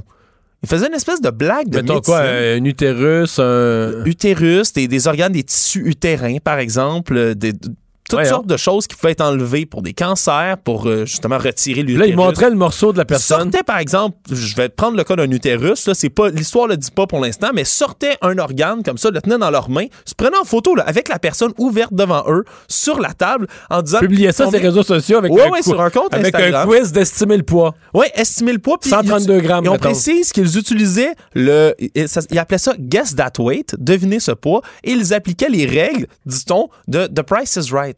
Tu connais le, Faut la pas tu fameuse dépasses, émission? là. Faut que tu- tu Faut pas que tu dépasses. Ben Donc, euh, je sais donc. pas, ça- je sais même pas combien ça pèse un organe, Mario, mais. Mettons OK, ça 130 pèse- grammes, là. Ça pèse 130 grammes. Ah, t'es en, t'es en haut, haha, faut que tu, faut que tu guesses plus bas. Mais là, évidemment, ça lève tellement de, ça soulève tellement de questions éthiques. Mais c'est de mauvais goût, terriblement. Deuxièmement, tu te dis, euh, bon, évidemment, si j'étais la personne, euh, pas si heureux que mes organes euh, soient. mes organes internes soient diffusés, quoique, Ah, bon. euh, c'est exactement ce qu'on je les ai dit. jamais vus moi-même. Non, c'est ça, mais c'est exactement ce qu'on dit. Euh, surtout, là, quand on parle. Mais c'est juste, tu te dis, euh, pas mettons. juste n'importe quel organe, de sortir l'utérus d'une femme, par exemple. c'est pas risqué, c'est ça. c'est pas. On- pour on les dit- bactéries, tu peux jouer avec ça dans l'air. Tu laisses ça dans l'air le moins longtemps possible. Tu le laisses pas traîner pour les fins d'un- d'un- quiz, là. Clairement, clairement. Ben, Il n'y a rien que tu devrais faire à l'effet de quiz, mais disons là, qu'il y a plusieurs Là, allégations, là, de- de- des questions soulevées par rapport évidemment là, à l'éthique de la chose. Il y a personne qui s'est plaint encore là, là-dessus. Il n'y a pas de congédiement, rien. C'est juste une enquête. L'enquête est ouverte pour trouver qui a fait ça. On dit que ce serait des médecins en résidence, euh, mais c'était vraiment c'est un compte Twitter, euh, pas Twitter, un OK, compte parce que c'est Instagram. pas sur le compte. C'était comme un Non. compte Instagram un peu anonyme. C'était un compte, ouais, puis, mais c'était comme précisé. J'essaie de retrouver le titre, mais c'était là un, un, un, un- un compte Instagram qui disait on est des. euh, c'était Grandpaids OBGYN Residency. Donc, ça précisait clairement que c'était des gens en gynécologie, des résidents, médecins résidents en gynécologie. C'était comme ça Ça, le nom. Parce qu'au Michigan, la grande ville, c'est Détroit. Il y a d'autres villes, on sait pas non plus. C'est à Grand Rapids. C'est à Grand Rapids, on ok, dit ok, donc ça se serait passé. Donc, euh, mais il investigue pour savoir si ça s'est pas passé ailleurs, dans d'autres hôpitaux. Bref, euh, c'est- disons ça. Un, un bien drôle de jeu, quoi. Méchante Mario. histoire. Le remède à la désinformation. Mario Dumont et Vincent Dessureau. Cube Radio. Alors, euh, grande annonce ce matin. Euh, ça s'est passé euh, au Palais des Congrès parce que c'est un des seuls lieux où les conférences de presse sont autorisées. On y avait amené un, autobus électrique, un camion électrique de la compagnie Lyon Électrique parce que c'est eux qui étaient au cœur de l'annonce des deux gouvernements. M. Legault et M. Trudeau étaient là. Marc Bédard, le président fondateur de Lyon Électrique, est avec nous. Bonjour, M. Bédard. Bonjour, M. Dumont. Bon, avant de vous parler de, de, de camion électrique, c'est quoi votre recette pour réconcilier comme ça les deux premiers ministres qui étaient... Ça nous intéresse, ça, C'est la première fois depuis un an. Là. Ben oui, il s'était pas vu depuis plus d'un an. Il arrive là, M. Legault. euh, Pas un mot de négatif à dire sur Justin Trudeau. Les deux de bonne humeur. Qu'est-ce que vous avez fait? Ben, c'est parce que je pense que c'est des bonnes nouvelles, puis c'était plein d'énergie, là, sans jeu de mots. C'était vraiment, vraiment. Même le dossier, M. Dumont, il a été travaillé en équipe par les deux gouvernements. Bon. ça s'est bien passé. Euh, par- Parlez-nous du dossier. Qu'est-ce que cette euh, aide gouvernementale vous, vous permet de, de faire? En fait, c'est un investissement de 185 millions qu'on fait dans une usine de, de batterie. Puis là, quand on dit une usine de batterie, c'est qu'on achète des cellules hein, qu'une autre compagnie va faire, et puis on monte des modules, des packs batterie, tout ça, pour pouvoir mettre sur nos véhicules. Mais euh, beaucoup, beaucoup de, de, de packs batterie, ça, ça veut dire ça que c'est une capacité là, pour euh, alimenter plus de 14 000 autobus et camions par année. Donc, vous pourriez. Alors, ça prend, en fait, ça prend plus que 14 000 batteries parce qu'il y a plus. Dans ces gros véhicules-là, il y a plus qu'une batterie, là. Ouais, non, c'est ça. Fait que dans le fond, c'est 5 gigawattheures. Fait que ça veut dire euh, beaucoup, beaucoup de batteries, mais ça veut dire que euh, c'est- assez là, pour être capable. 14 000 de véhicules mettre- par année. Et est-ce que beaucoup, Lyon Électrique vise un jour à faire 14 000 véhicules par année? Ou vous feriez les batteries de vos véhicules et vous vendriez des batteries sur le marché en surplus à d'autres fabricants? Non, en fait, on, vise faire plus que 14 000 véhicules par année. On vise faire plus de 20 000 véhicules par année là, euh, dans les, les, dans quelques années, dans les prochaines années. Donc, c'est ça notre ambition. Là, vous en faites combien là, pour voir? Ben, nous autres, on a ouvert le, marché hein, un peu partout. Parce que c'était des marchés inexistants qu'on a ouverts, donc on est on est au tout début. On a 300 véhicules sur la route aujourd'hui, mais on a une capacité manufacturière de 2500 véhicules par année à Saint-Jérôme. OK. Et, maintenant, en 2021, vous prévoyez sortir combien de véhicules? En 2021, 650. 2022? On, on, commence à tomber dans le 2000. OK. Et puis là, ça monte. OK. On le voit dans les discussions qu'on a avec les clients. Là. ça change de, rythme complètement en ce moment. Quand on dit véhicule, c'est, euh, camion, autobus scolaire, autobus? Oui, c'est camion et autobus. Fait que c'est autobus scolaire, mais on a aussi des petits autobus d'aéroport, d'hôtel. OK. Puis les camions, vous avez combien de modèles de grosseur, de différentes grosseurs? Ben, aujourd'hui, on en a euh, quatre euh, modèles, puis là, cette année, on en lance, on en lance euh, quatre autres. Fait qu'on va avoir huit modèles pour la fin de l'année cette année. Là. OK. Puis votre plus grosse commande, la, celle qui a fait, comme moi je, suis nouvelle, votre plus grosse commande qui a, qui a attiré l'attention, évidemment, parce que c'est tellement un gros joueur, c'est les camions chez Amazon. Ben c'est ça, parce que là, c'est jusqu'à 2500 euh, véhicules là, dans les, euh, les, les, cinq prochaines années. Fait que ça, c'est une grosse... Euh, évidemment, c'est une grosse nouvelle, ça. Ouais. les, les batteries là-dedans, parce que présentement, là, vos, parce que votre usine n'est pas construite, là, vous avez eu de l'aide, ça veut dire que présentement, les véhicules qui roulent, vous avez acheté les, les batteries. En fait, on fait deux choses. On achète des batteries BMW, puis on construit nos batteries aussi, mais c'est en petit volume. Fait que c'est fait à la main. Euh, des très très bonnes batteries, mais c'est fait à la main. Et puis on achète les modules d'une autre compagnie. Fait que là, on va y aller avec un rythme extrêmement, extrêmement rapide, puis ça va devenir un module Lyon. On passe complètement à un autre niveau. Là. Chiffron, là, euh, mettons des, batteries comme ça, ça parce qu'on dit dans les véhicules électriques, les batteries, ça vaut cher. Ça, ça, vaut combien l'unité? Quand vous allez vous dire on va faire des, des batteries pour 14 euh, 000 camions, autobus électriques, ça vaut combien une batterie? Ça vaut cher. Écoutez, sur un sur un véhicule électrique, là, sur un autobus, un camion en ce moment, ça peut aller jusqu'à à peu près 40% du coût. quand on vend un véhicule à peu près, disons, 300 000, il y a plus, il y a plus de 100 000 de batterie. OK, c'était ça le sens de ma question, mais je me trompais pas. Donc, c'est donc pour vous, c'est pas c'est pas comme sur un, véhicule Ford ou GM ou la petite batterie qui vaut 100 pièces sur le véhicule. Les batteries, c'est un le fait de fabriquer vos propres batteries dans la, la, valeur ajoutée pour vous de produire le véhicule, c'est gros là. Ben c'est énorme parce qu'on va sauver beaucoup de coûts. Hein. Ça c'est un c'est une chose. On pense sauver à peu près 50% du coût à l'intérieur des quatre prochaines années. imaginez-vous si c'est gros. Puis ça, c'est, c'est le, client qui va sauver, là, parce qu'évidemment, on, va baisser le, le, prix. Fait qu'à mesure qu'on baisse le prix, on en vend plus. Fait que là, là c'est une intégration qui va nous aider à faire beaucoup plus de ventes. C'est vraiment, vraiment excitant. OK. Qu'est-ce qui vous euh, qu'est-ce qui vous donne confiance que vos, euh, vos véhicules? Parce que là euh, c'est la folie. Là. Tous les véhicules, les, toutes les compagnies qui faisaient des camions veulent faire des camions électriques. Peut-être pas tous, mais on a l'impression que tout le monde se lance dans l'électrique. Surtout à l'arrivée de M. Biden, il y a une excitation. Là, je voyais aujourd'hui, il y a une nouvelle dans l'actualité. Volkswagen va compétitionner Tesla. Tesla avait l'air d'avoir l'avance, mais les géants de l'automobile veulent faire de l'électrique. Tout le monde veut faire de l'électrique. Euh, pourquoi Lyon est plus fort que les autres? Ben, la première raison, c'est qu'on a commencé avant. Fait que ça fait dix ans, nous autres, qu'on a commencé. Fait qu'on a pris, on a pris des années d'avance sur tous les autres. Fait que même si vous avez un manufacturier qui est bien, établi, là, dans le marché du diesel, faire un camion électrique, faire un diesel, là, c'est deux, mondes, là. Fait que je comprends qu'il y a des portes, là, puis il y a des, il y a des roues, là, mais tout le reste des systèmes électriques, puis l'intégration de tout ça, ça prend des années, même pour les gros, gros joueurs. Fait que nous autres, le fait qu'on fait ça depuis dix ans, c'est un peu comme Tesla. Tesla, tout le monde a ri d'eux au départ. Là, là, ça rit moins. C'est un peu la même chose avec nous. Quand on a commencé dans l'autobus scolaire électrique, personne, tout, le monde se demandait qu'est-ce qu'ils vont devenir, mais on est devenu le leader de l'autobus scolaire électrique en Amérique du Nord. Et là, on prend des parts de marché vraiment importantes en ce moment. On veut faire la même chose dans le camion. Là. OK. Et donc là, votre développement, euh, oui, à Saint-Jérôme, oui, au Québec, votre siège social, vous êtes engagé à le garder au Québec, mais euh, pour vendre sur le marché américain, ils sont, ils sont protectionnistes, il faut avoir des usines aux États-Unis, là. Oui, ben c'est ça. Ça, on va annoncer ça dans les, euh, les prochaines semaines. On s'était, je pense qu'on s'était déjà parlé de ça. Nous autres, on avait. Une, déjà parlé d'une usine en Ohio, c'est toujours vrai, ça? Ben, pas nécessairement en Ohio, mais aux États-Unis. Ah, fait que ok. là, dans le fond, on a, on a deux gros projets. On a le projet de l'usine de batterie au Québec. Fait que celui-là, on commence la construction dans les prochains mois, puis on va annoncer bientôt une usine aux États-Unis.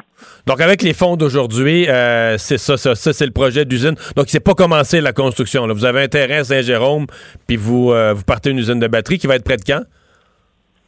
Ça va être prêt pour la fin 2022. Donc, début 2023, là, les batteries Lyon, ça va sortir euh, un pack aux cinq minutes. Fait que ça va sortir comme des petits pains chauds. C'est pas confirmé encore que ça va être à Saint-Jérôme, mais ça va être dans les Laurentides. On est après à regarder différentes options. Différentes options, OK. Euh, Qu'est-ce que vous répondez? Je voyais des commentaires aujourd'hui des gens qui disent, voyons, ils rentrent en bourse, ils vont lever, ils vont lever avec leur entrée en bourse des, des, des centaines de millions de cash, là, si c'est pas déjà, déjà fait. Euh, Est-ce qu'ils ont besoin de l'aide des gouvernements? Est-ce que vous avez besoin de cette aide-là aujourd'hui? Ben, en fait, premièrement, c'est un prêt, hein. Fait que c'est important de le, de le regarder, c'est pas une subvention. Fait que c'est un prêt de 100 millions.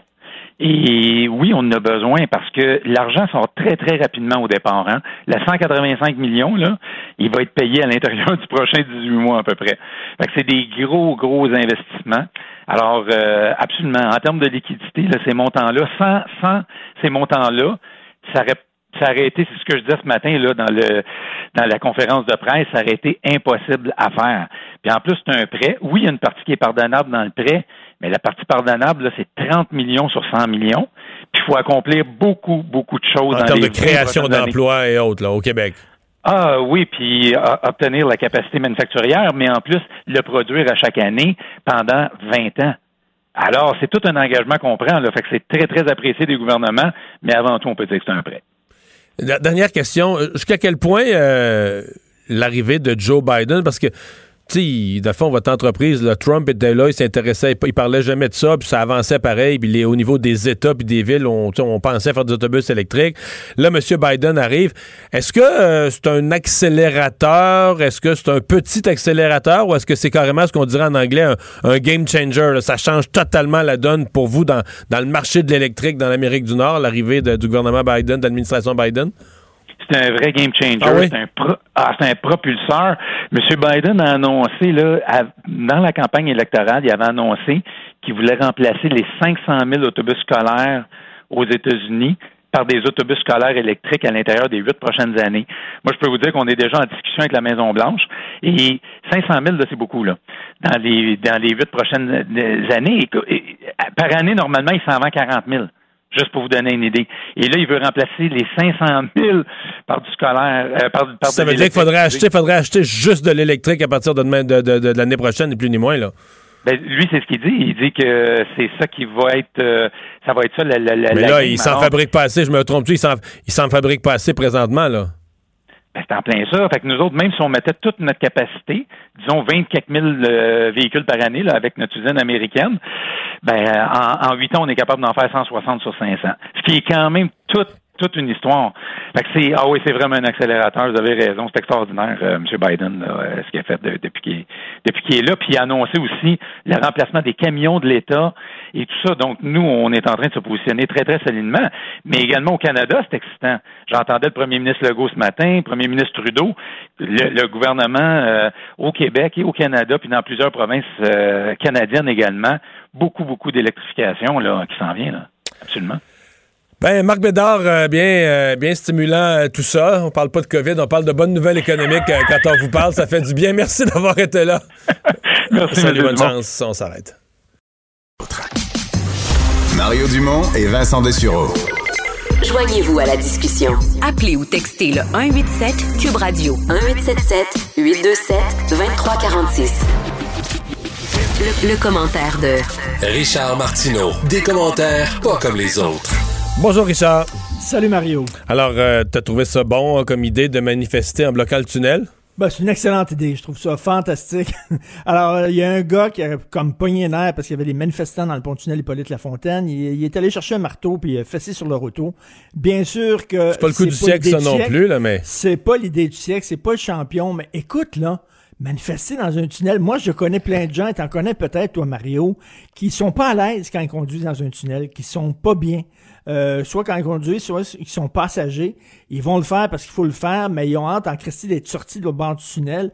Et là, tu vois des gens sortir. Qu'est-ce qui se passe? C'est-tu un attentat terroriste? C'est quoi qui, tu sais? C'est comme, attends une minute, là. Dans un tunnel. Là, il est temps. Non, mais tu en peux causer un carambolage, tu peux, tu peux avoir des morts, tu sais, ça n'a pas d'allure. Non, non, mais il est temps que la, la- la- la pandémie arrête. Puis euh, je suis allé euh, ce week-end, je savais pas qu'il y avait une manif samedi dans le centre-ville de Montréal. Je n'avais pas regardé les journaux. Et euh, j'avais pas écouté la, la- la télé. Écoute, euh, donc j'ai pris mon auto, j'étais poigné sur Sherbrooke pendant la manif.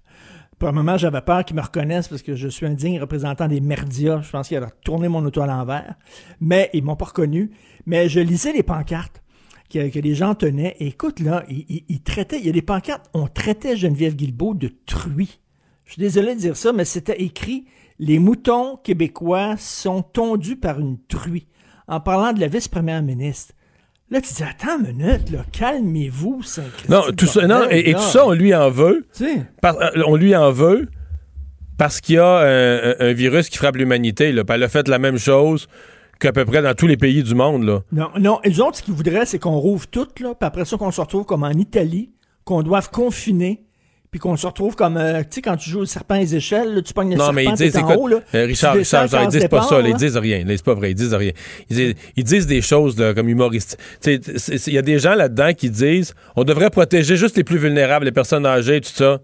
C'est OK. Puis quand tu leur demandes, j'en ai croisé quelques fois, OK, mais les, les- les gens qui travaillent dans ces centres-là, là, ils vivent où, eux autres? faut les mettre dans une cloche à fromage? Ben ils n'ont jamais pensé à ça. Il y a une résidence, tu sais qu'il y a une résidence quelque part au Québec où les gens qui travaillent dans la résidence demeurent dans la Oui, ils ont fait ça de la résidence des cantons de l'Est les gens ont fait ça pendant là. quelques semaines, vivaient dans le sous se couchaient dans le sous-sol. oui. Écoute, c'est- non mais j'avoue, Richard, j'ai une admiration sans borne pour ces gens-là. C'est des saints, là. Ils retournaient plus dans leur famille. Ouais, ils- Mais je veux dire, est-ce qu'on va demander ça à tous les employés? Fait que si tu vis dans une société où euh, 80% du monde a la COVID parce qu'on on la laisse circuler, qui va travailler dans les. Non, mais tu sais, c'est pas sérieux, là. C'est pas. on peut Ça, pas- chicané, toi, avec des, des gens pendant cette pandémie-là? J'en parlais avec Claude Villeneuve ce matin, que c'est un peu comme les deux campagnes référendaires où il y avait des chicanes dans les familles. Et maintenant, c'est ça qui, qui coupe le, le, le, le- la- Ouais, la c'est ça. Moi, j'ai pas trop eu dans mon entourage immédiat. ouais. Mais c'est que certain que. amis, non, mais Ouais. j'ai quelques amis un peu libertariens, là. Eux autres sont anti-consignes, tout ça, puis qui me trouvent bien straight, puis tout le truc, puis on s'est chicané, on s'est pogné. J'ai un ami, je sais pas si notre amitié va survivre à ça ou pas, là. Mais c'est vraiment le. C'est parce qu'ils peuvent plus jaser, là, tu sais, ils peuvent plus, tu peux plus vraiment. jaser que ces gens-là là, sont coincés dans un, ils sont coincés dans un, une espèce d'étau idéologique très, très, très radical. là, puis, une fois que tu commences à nier la réalité, c'est facile de jaser, là, tu sais, c'est plus... Non, c'est c'est des croyances, là. Ouais, C'est- très, très, très... ça. Mais je dois dire que parmi ceux qui sont très critiques des mesures, il y a un de ceux que tu reçois à ton émission qui m'a amusé terriblement. Je n'ai parlé avec Vincent euh, Adrien Pouliot, là, le, le chef sortant Oui. du Parti conservateur. Oui. La semaine passée, il a écrit, parce que lui, là, il est choqué contre le monde qui dit que les variants existent. Parce que c'est ça, on devient coupable. Mettons le fait qu'on parle des variants, on devient coupable des variants. Moi, Oui. j'ai pas voulu les variants, j'ai rien fait. C'est pas moi qui l'ai fait. Non, mais il me dit même, les variants, c'est la nouvelle affaire. C'est la nouvelle affaire que le gouvernement a trouvée. tu comprends-tu? Ah, c'est la pas de affaire faute, variants. trouvée pour, pour euh, contrôler le monde. Mais non, comme mais- mais le non, mais c'est pas ça, c'est qu'il a go- dit- attends, le go, il dit, là, la pandémie s'en va. Qu'est-ce qu'on peut trouver pour que les gens restent chez eux puis dépensent pas et fassent pas rouler l'économie? Qu'est-ce qu'on peut trouver? Les variants. Ils ont trouvé ça. Ouais. Mais mon point, c'est que il a, écrit, tu sais, euh, il, appelle les gens qui parlent des variants les variants anxieux. Bon, ils font des jeux de mots, c'est amusant, ça m'amuse totalement. C'est pas ça, c'est que il a vu que le vaccin Pfizer en Israël était très, très, très. d'une étude de février là, qui disait que le vaccin Pfizer était très efficace. Effectivement, les études sur les, les pays vaccinés démontrent des efficacités impressionnantes. Il a publié ça. Puis il a dit, ça devrait rassurer les variants anxieux là, du Canada. Là, tu me disais, OK. Donc lui, il pense qu'au Canada, tout le monde va être vacciné, mettons, fin mars. Là. Mais même, parce que là, la troisième vague en Ontario, ils disent c'est maintenant, c'est là. Donc lui, il pense que le- les taux de vaccination du Canada vont rattraper ceux d'Israël dans une semaine ou deux. Fait que si tu y parles, que- tu lui diras que je le trouve bien optimiste. Ben, tous, les, tous les experts disent, écoute, il faut vacciner au plus sacrant Ben oui, c'est avant, sûr, que les mais là, variants, dire- avant que les variants, mais tu sais, ça, Je euh, comprends, mais même, là, même Richard, si au, même Richard, si c'est au il est plus trop sacrant, tard, là. ça va être fin août, là. C'est ça, il est trop tard, excuse-moi. là, ben oui. Le mois de février qu'on a perdu, là, à la limite, on aurait pu varier, vacciner toutes les personnes vulnérables. Non, mais les variants, c'est l'affaire que le gouvernement a trouvée. OK, Ouais, c'est bon. Eh bon, hein? OK. euh, Je veux te parler des Césars. Des Césars, oui. Des Césars, OK. Euh, il y avait, il y avait une, une actrice que- qui est allée remettre un prix passé euh, mis flambant nu sur la scène. Les Césars, c'est les Oscars français. Ouais. Elle s'est mis flambant nu sur la scène. Elle avait plein de sang sur elle et elle avait, au lieu des boucles d'oreilles, elle avait des tampons accrochés à ses oreilles, des tampons pleins de sang. Elle, elle voulait manifester contre les impacts négatifs sur la culture euh, des consignes sanitaires.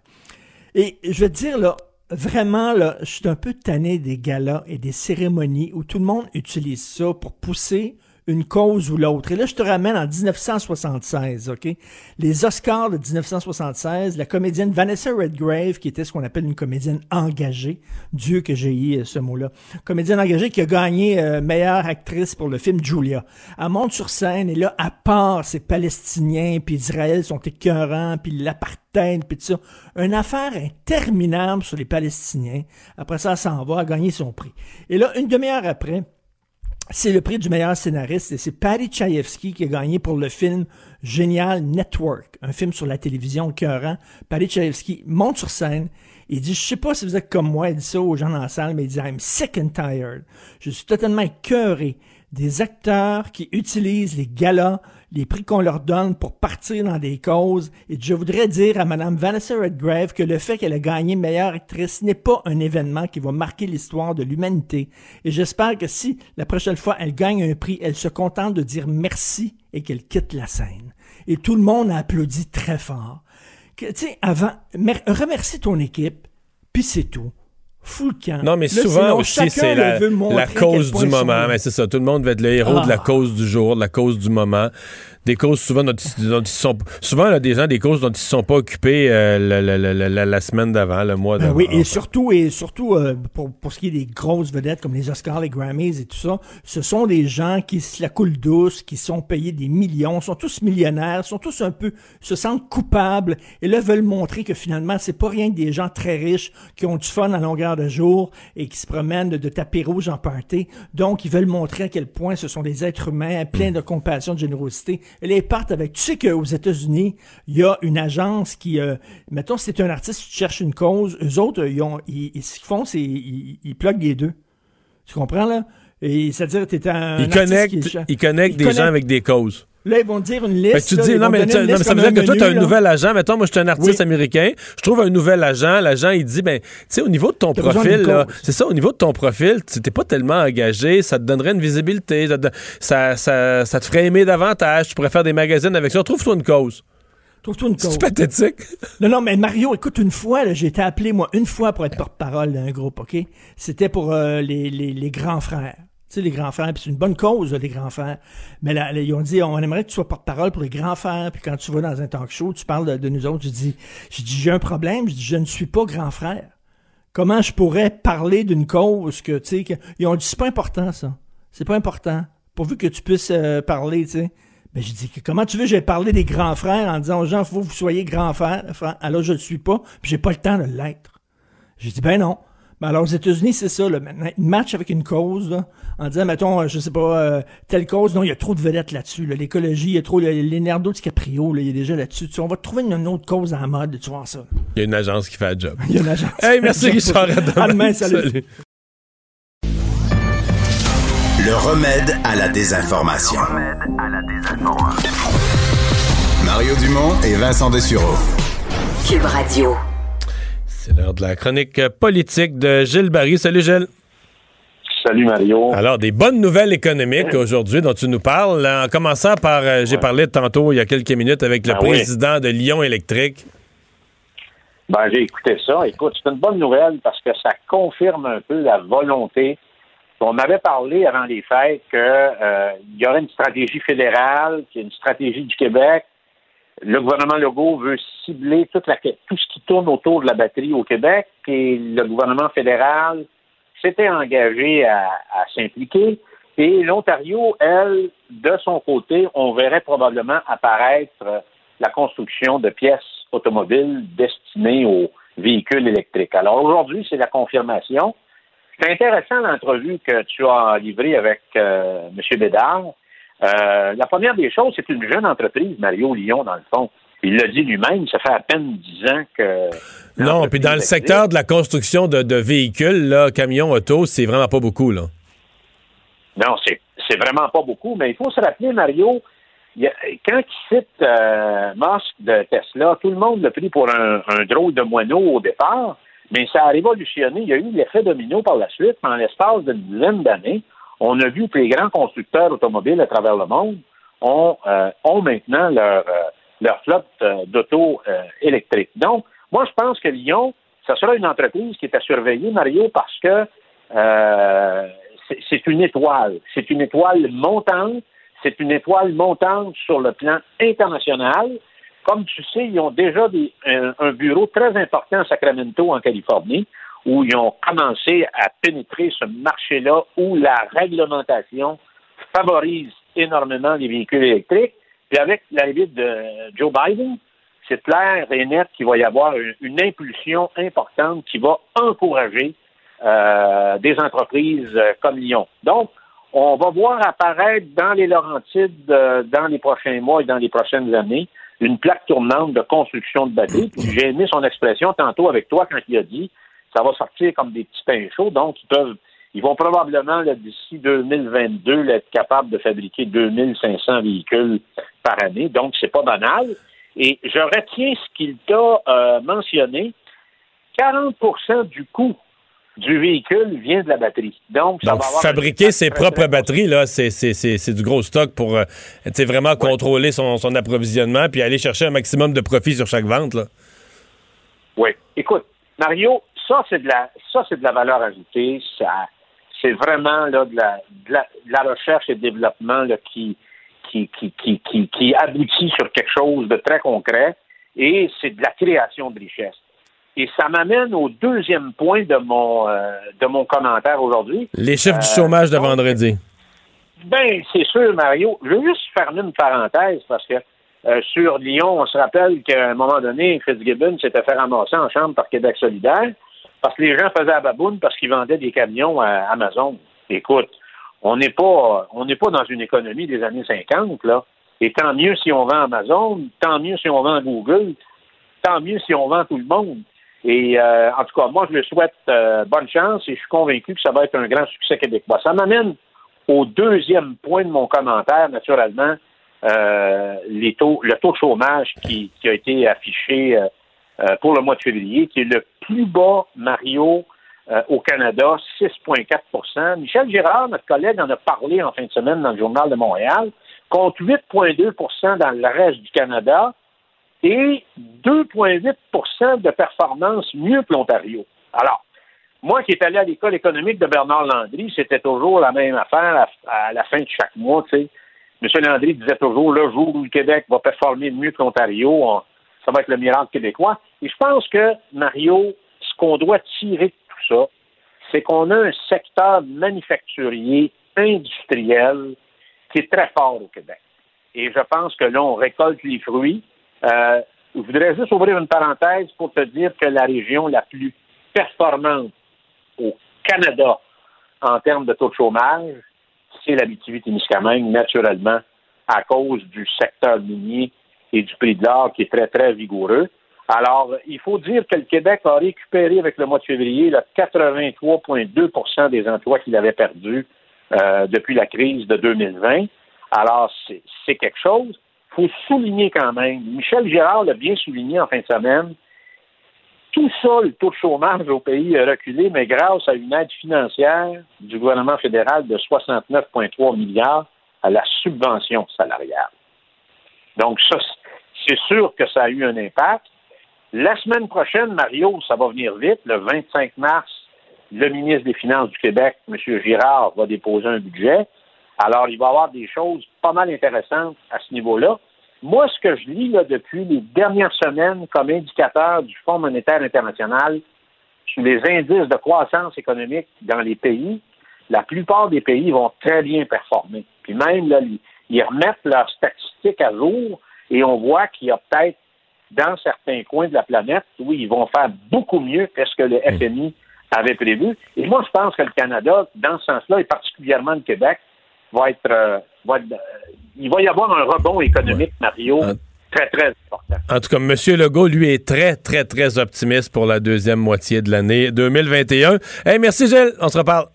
Merci, Mario. Salut. Bonne émission. Le hockey a tellement évolué. Les jeunes, maintenant, ils ont des skills comme ça se peut pas. Puis ces kids-là, ils rêvent à... Jean-François Barry. Un animateur pas comme les autres. Salut, Jean-François. Hey, Hey, bonsoir, Mario. Ben Sherrod euh, qui euh, paye très cher pour une bataille que j'ai qualifiée de niaiseuse. Là, hein? Ah, Pas, rapport. là. Il n'y a pas, d'émotion. Il n'y a pas un de ces joueurs qui venait de se faire euh, blesser, frapper. Il se passait rien. Ouais, ben ça remontait à. C'est le code d'honneur, le fameux code d'honneur. Tu vas répondre de tes actions. Ben, c'est ça. C'est ça qui est arrivé. Ils se sont lancés une invitation pour rappeler aux gens. Là, ils se sont battus, mais dès le premier coup de poing de il a, il a frappé la visière, la demi-visière de JT Miller. Et là, il se retrouve avec la main. euh, euh, fracturée et c'est 6 à 8 semaines.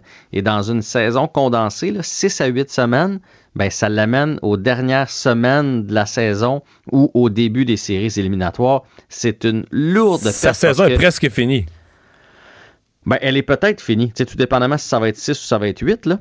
Mais tu sais, puis il y avait beau pas avoir une méga grosse saison, reste que c'est un gars qui joue en moyenne 22 minutes par partie. Et là, ce 22 minutes-là, là, il faut que tu le répartisses à, à quelqu'un, là. Puis là, à gauche, c'est pas chic, là. Parce que là, c'est Kulak. Euh, après ça, c'est Edmondson qui, tu sais, déjà joue bien. On peut pas y en, y en demander bien, bien plus. Et là, ce soir, c'est Xavier Ouellet qui prend la place dans, dans l'alignement puisqu'on est-ce que euh, est-ce que t'aimes mieux, ouais, est-ce que t'aimes mieux Ouellet ou Mété à choisir? Ben, moi, je pense que ça dépend des équipes. Tu sais, comme prochainement, on va affronter les Canucks, on va affronter les Oilers. Je pense qu'un un patineur comme Mété peut bien se tirer d'affaire. Ce soir, les Jets sont gros, là. À l'attaque, c'est probablement une des plus grosses équipes de la Ligue, en tout cas du côté Ouais, de. parce qu'il y a de des gars, il y a des gars des Jets que. Mété, ils peuvent se promener avec sur leurs épaules. Là. Ben oui. Fait que je pense que ce soir, t'es mieux avec un, un gars plus défensif, mais plus gros gabarit comme Xavier Ouellet.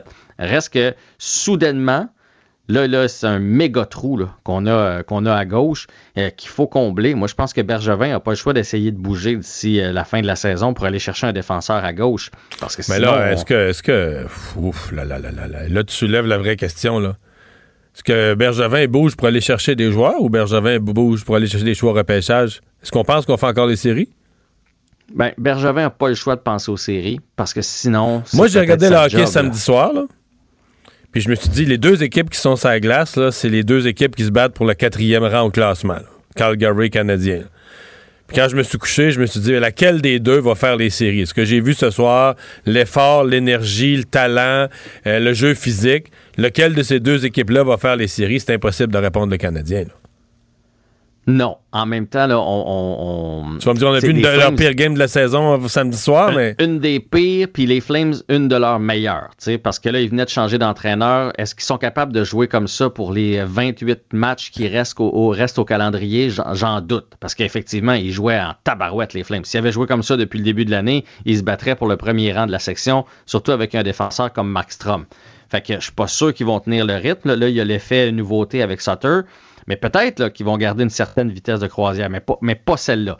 C'est c'est impossible, à mon avis. Euh, Puis ce sera pas facile. là. Les Jets, ce soir, là, parce que moi, les Jets, là, c'est fini. Ils sont en série. Là, je, je- je suis Ben à oui. la même place que toi. D'ailleurs, ils ont la même fiche que les Maple Leafs. là. C'est juste, ils ont le même pourcentage de victoires. C'est juste qu'ils ont moins de matchs de jouer.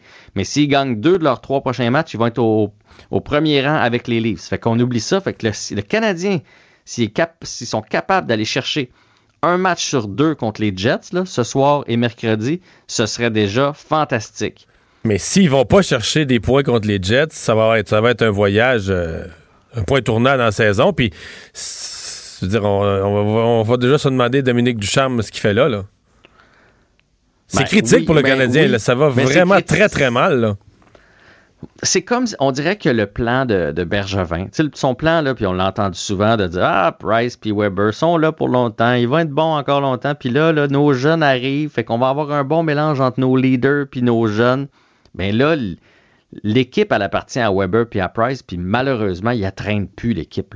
C'est ça qui arrive en ce moment. Là.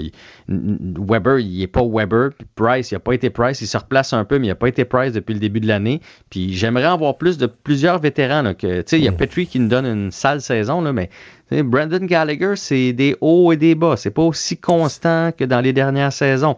Puis là, les jeunes, ben Suzuki, on commence à voir que il est fatigué. Là. Jouer 21, 22 minutes par match, toujours contre les, les gros trios adverses, c'est, c'est brûlant là, pour un kid. C'est la première fois qu'il fait ça. Fait qu'on commence à avoir des lacunes. On parlait d'une certaine lacune au centre, peut-être aller chercher un vétéran du, du style de Eric Stahl pour venir sur la quatrième ligne. Et là, là, il arrive l'affaire de Ben Sherratt, où là, tu as besoin en plus de ça d'un défenseur gauche. Il faut rappeler aux gens là, que c'est pas facile de faire une transaction. Là. Ouais. Parce que si tu veux pas qu'il soit euh, 14 jours en quarantaine, il faut que tu échanges dans la division Nord. Mais qui va nous aider dans la division du Nord? Personne. Il y a personne qui va faire un cadeau aux Canadiens. Fait que là, faut tu ailles le chercher aux États? Fait que là, si tu vas le chercher aux États, il est, Il y a 8 deux à 10 semaines, c'est ça, il deux semaines pas. sans jouer, puis là, la saison avance. Euh, ce soir, un match quand même euh, important pour Carey Price sur le plan de la symbolique. Ouais, c'est son 600e match euh, en carrière. Il peut pas perdre ça. Boy, je, je- Colin, que je pense que le Canadien va l'échapper encore ce soir, Ah moi, ouais. si tu veux mon avis. Euh, mais oui, c'est son 700e match. On espère que Philippe Dano va être euh, en uniforme. Il y a eu des traitements, mais il était sur la glace euh, ce matin, fait qu'on espère Mais qu'est-ce qu'il y a exactement? uniforme. Il- il- on le sentait blessé dans le dernier match un Oui. bout de temps. Il a joué quand même jusqu'à la fin. Ben, il est allé dans le vestiaire, il y a eu des traitements, il est revenu. euh, bon, il a sauté une journée d'entraînement. Aujourd'hui, il était là, mais évidemment, on ne nous dira pas qu'est-ce qu'il y a, mais euh, visiblement, il n'est pas à 100% Sur le haut, le bas du corps? on, on le sait même pas. Pour vrai? Puis- ouais, ben moi, je sais pas. En tout cas, euh, Non, non, j'ai- plus. j'ai pas vu passer cette information-là. Fait qu'on Euh, sait vraiment puis, pas ce qui se euh, passe, là. Bon. Non. Puis l'autre truc, ben, c'est qu'il va y avoir des changements au niveau des défenseurs. C'est ce que Dominique Ducharme a annoncé aujourd'hui. Donc, euh, j'imagine qu'on, j'espère qu'on touchera pas à Petrie et Edmondson. là. Euh, Petrie et Edmondson. Edmondson est le meilleur dans les plus et moins dans la Ligue nationale. Puis Petrie a toute une saison. Fait que j'espère que c'est dans les autres paires de défenseurs qu'on va, qu'on va bouger un peu. Et j'ai regardé un petit peu le calendrier, là, jusqu'à la fin du mois. Il reste neuf parties. Ça prend un 6 en 9 pour le Canadien. Parce qu'après les Jets, c'est prenable. C'est Canucks, Canucks. Les deux, ça, C'est les c'est seuls combats. l'équipe C'est les seules Ouais. équipes. après ça, tu as trois matchs contre Edmonton à la maison. Puis après ça, tu as deux matchs contre Ottawa. Fait que là, si tu veux te refaire puis avoir une chance de faire les Oui, parce que séries, là, la fin de la saison, là, corrige-moi, mais dans les dix derniers matchs, il y a plein, plein, plein de Toronto. Fait que ce qu'on a vu, il y a Toronto. Ouais, pas beaucoup de points là-dedans. Là. Ça va être euh, Ben, maigre, logiquement, non. Puis, euh, une, deux, trois, quatre, cinq. Hey, Euh, merci Jean-François. mois d'avril. Ah, ben, on s'en reparle demain. Bye. Bye. Pour une écoute en tout temps, ce commentaire de Jean-François Barry est maintenant disponible dans la section balado de l'application et du site cube.radio. Tout comme sa série balado, Avantage numérique. Un magazine sportif qui aligne entrevues avec tous les acteurs du monde du sport. Alors, on retrouve à 17h29 Mario Dumont, notre collègue qui est dans les studios de Cube Radio à, Montréal. Mario, on en parlait ce midi, là, déjà une dizaine de pays. Ce midi, on est rendu à une vingtaine ce soir qui euh, décident de suspendre temporairement euh, l'administration du vaccin d'AstraZeneca en Europe. Chez nous, on fait tout pour rassurer. Alors, on pédale, pédale, pédale pour tenter de rassurer tout le monde en même temps. Ouais, mais là, Pierre, la communauté scientifique commence à poser beaucoup de questions sur ce qui se passe euh, en, Europe. Parce que l'ajout de l'ajout de pays, il faut pas le compter vraiment. Là. Euh, à partir du moment où quelques pays ont embarqué, les autres ne font qu'une stricte réaction politique, euh, une réaction qui est euh, à se dire ben là ma population est inquiète, ma population, moi les Français, ma population voit que les Allemands à côté ont, euh, ont, ont arrêté de donner le vaccin, ben là mes gens vont poser des questions, je le donne pas moi non plus. En Allemagne, en France, en Italie, en Espagne, il n'y a pas eu aucun problème. Là. Ils ont donné des millions de vaccins AstraZeneca. Il n'y a pas eu de caillot de sang. Il y a- Donc, on, on réagit à l'opinion publique. Or, il y a une campagne de vaccination mondiale qui est absolument nécessaire. Alors là, on est peut-être en train de rompre la, la- la confiance de la population, créer des inquiétudes, alors qu'on a on n'a pas de réelle preuve d'un danger avec le, le vaccin. Et certainement que s'il y avait danger, c'est infinitésimal comparable, comparativement au risque de la COVID. Donc, sincèrement, aujourd'hui, je trouve que M. Trudeau a été courageux. Là. Euh, il a refusé de jouer le jeu de la politique. Il s'en est tenu aux données scientifiques, même s'il sait que beaucoup de citoyens vont, vont, vont critiquer, vont poser des questions. Euh, C'est combien? C'est geste, là. 8-10 hein? On dit des gens qui refusent chez nous là, le vaccin et reportent euh, tout ça aussi. On risque de perdre Pierre, des doses. faut- C'est ça qui est le- catastrophique aussi. là. il faut respecter l'inquiétude des citoyens. Il faut que nos meilleurs experts répondent aux questions, fournissent les explications. Les gens ont le droit d'être rassurés. C'est leur corps, c'est leur santé. Mais sincèrement, Pierre, là, à ce moment-ci, c'est en Europe, ce, ce, à quoi on assiste, c'est de la politique et la communauté scientifique s'inquiète. Bon, remarquez que là, on s'est donné une pause de deux jours. Peut-être que le, le, cette grande organisation là, pharmaceutique, médicale, européenne, va tout replacer ça mercredi. Mais pour l'instant, on fait beaucoup de bruit dans une campagne de vaccination essentielle et il n'y a, a, pas les fondements scientifiques présentement pour arrêter toute cette vaccination. Et le Royaume-Uni, le, le, le, le, royaume de l'AstraZeneca, c'est le Royaume-Uni. C'est eux qui ont vacciné, le foyer, même la reine a, là, a vacciné exact. avec du AstraZeneca et ça va très bien. Tant mieux. Et on, on, chez nous, on continue en tout cas. Là. Puis on veut rassurer les gens. On l'a rappelé encore aujourd'hui, vous l'avez dit. Et Diane sera là dans un moment pour nous en parler aussi. Les relations avec la Chine, Canada-Chine, c'est pas facile si on se fie à ce qu'on vient d'entendre dans le reportage de Raymond Filion. Non. Non, mais là, le Canada n'a pas le choix de se tenir euh, debout. Euh, on comprend là, que ça, ça, joue dur, mais les, ils vont faire des, des, simulacres de procès aux deux Michael. Mais il ne faut pas nous se laisser leurrer. Euh, ces deux types-là ont été arrêtés dans une espèce de marchandage mm -hmm. politique là, où on utilise des citoyens comme outil de, de, marchandage. On ne peut pas accepter ça. Et, et moi, c'est là l'arrivée de Joe Biden c'est là que c'est rassurant parce que le Canada seul ne peut pas tenir tête à la Chine. Le Canada ne peut espérer qu'un qu multilatéralisme, qu'avoir des alliés de partout mm -hmm. dans le monde. Et là-dessus, les États-Unis peuvent nous aider. Un mot sur François Legault. Demain, pour être presse à 17 h à prendre antenne.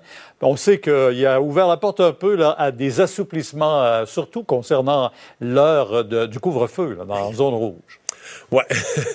le, le, changement d'heure a mis une pression sur le couvre-feu. Je ne serais pas surpris de voir du mouvement là-dessus demain. Donc, le couvre-feu peut-être reporté un peu. Euh, L'autre volet là, qui était à surveiller, c'était est-ce que des régions pourraient passer euh, en zone jaune. Ouais. Et là, il y a quelques-unes de ces régions qui espéraient passer en zone jaune euh, où il y a une augmentation du nombre de cas, dont le Saguenay-Lac-Saint-Jean. -hmm. Ça, je suis plus inquiet de ce que ça va donner pour demain. Peut-être que les décisions sont pas finales à l'heure où on se parle.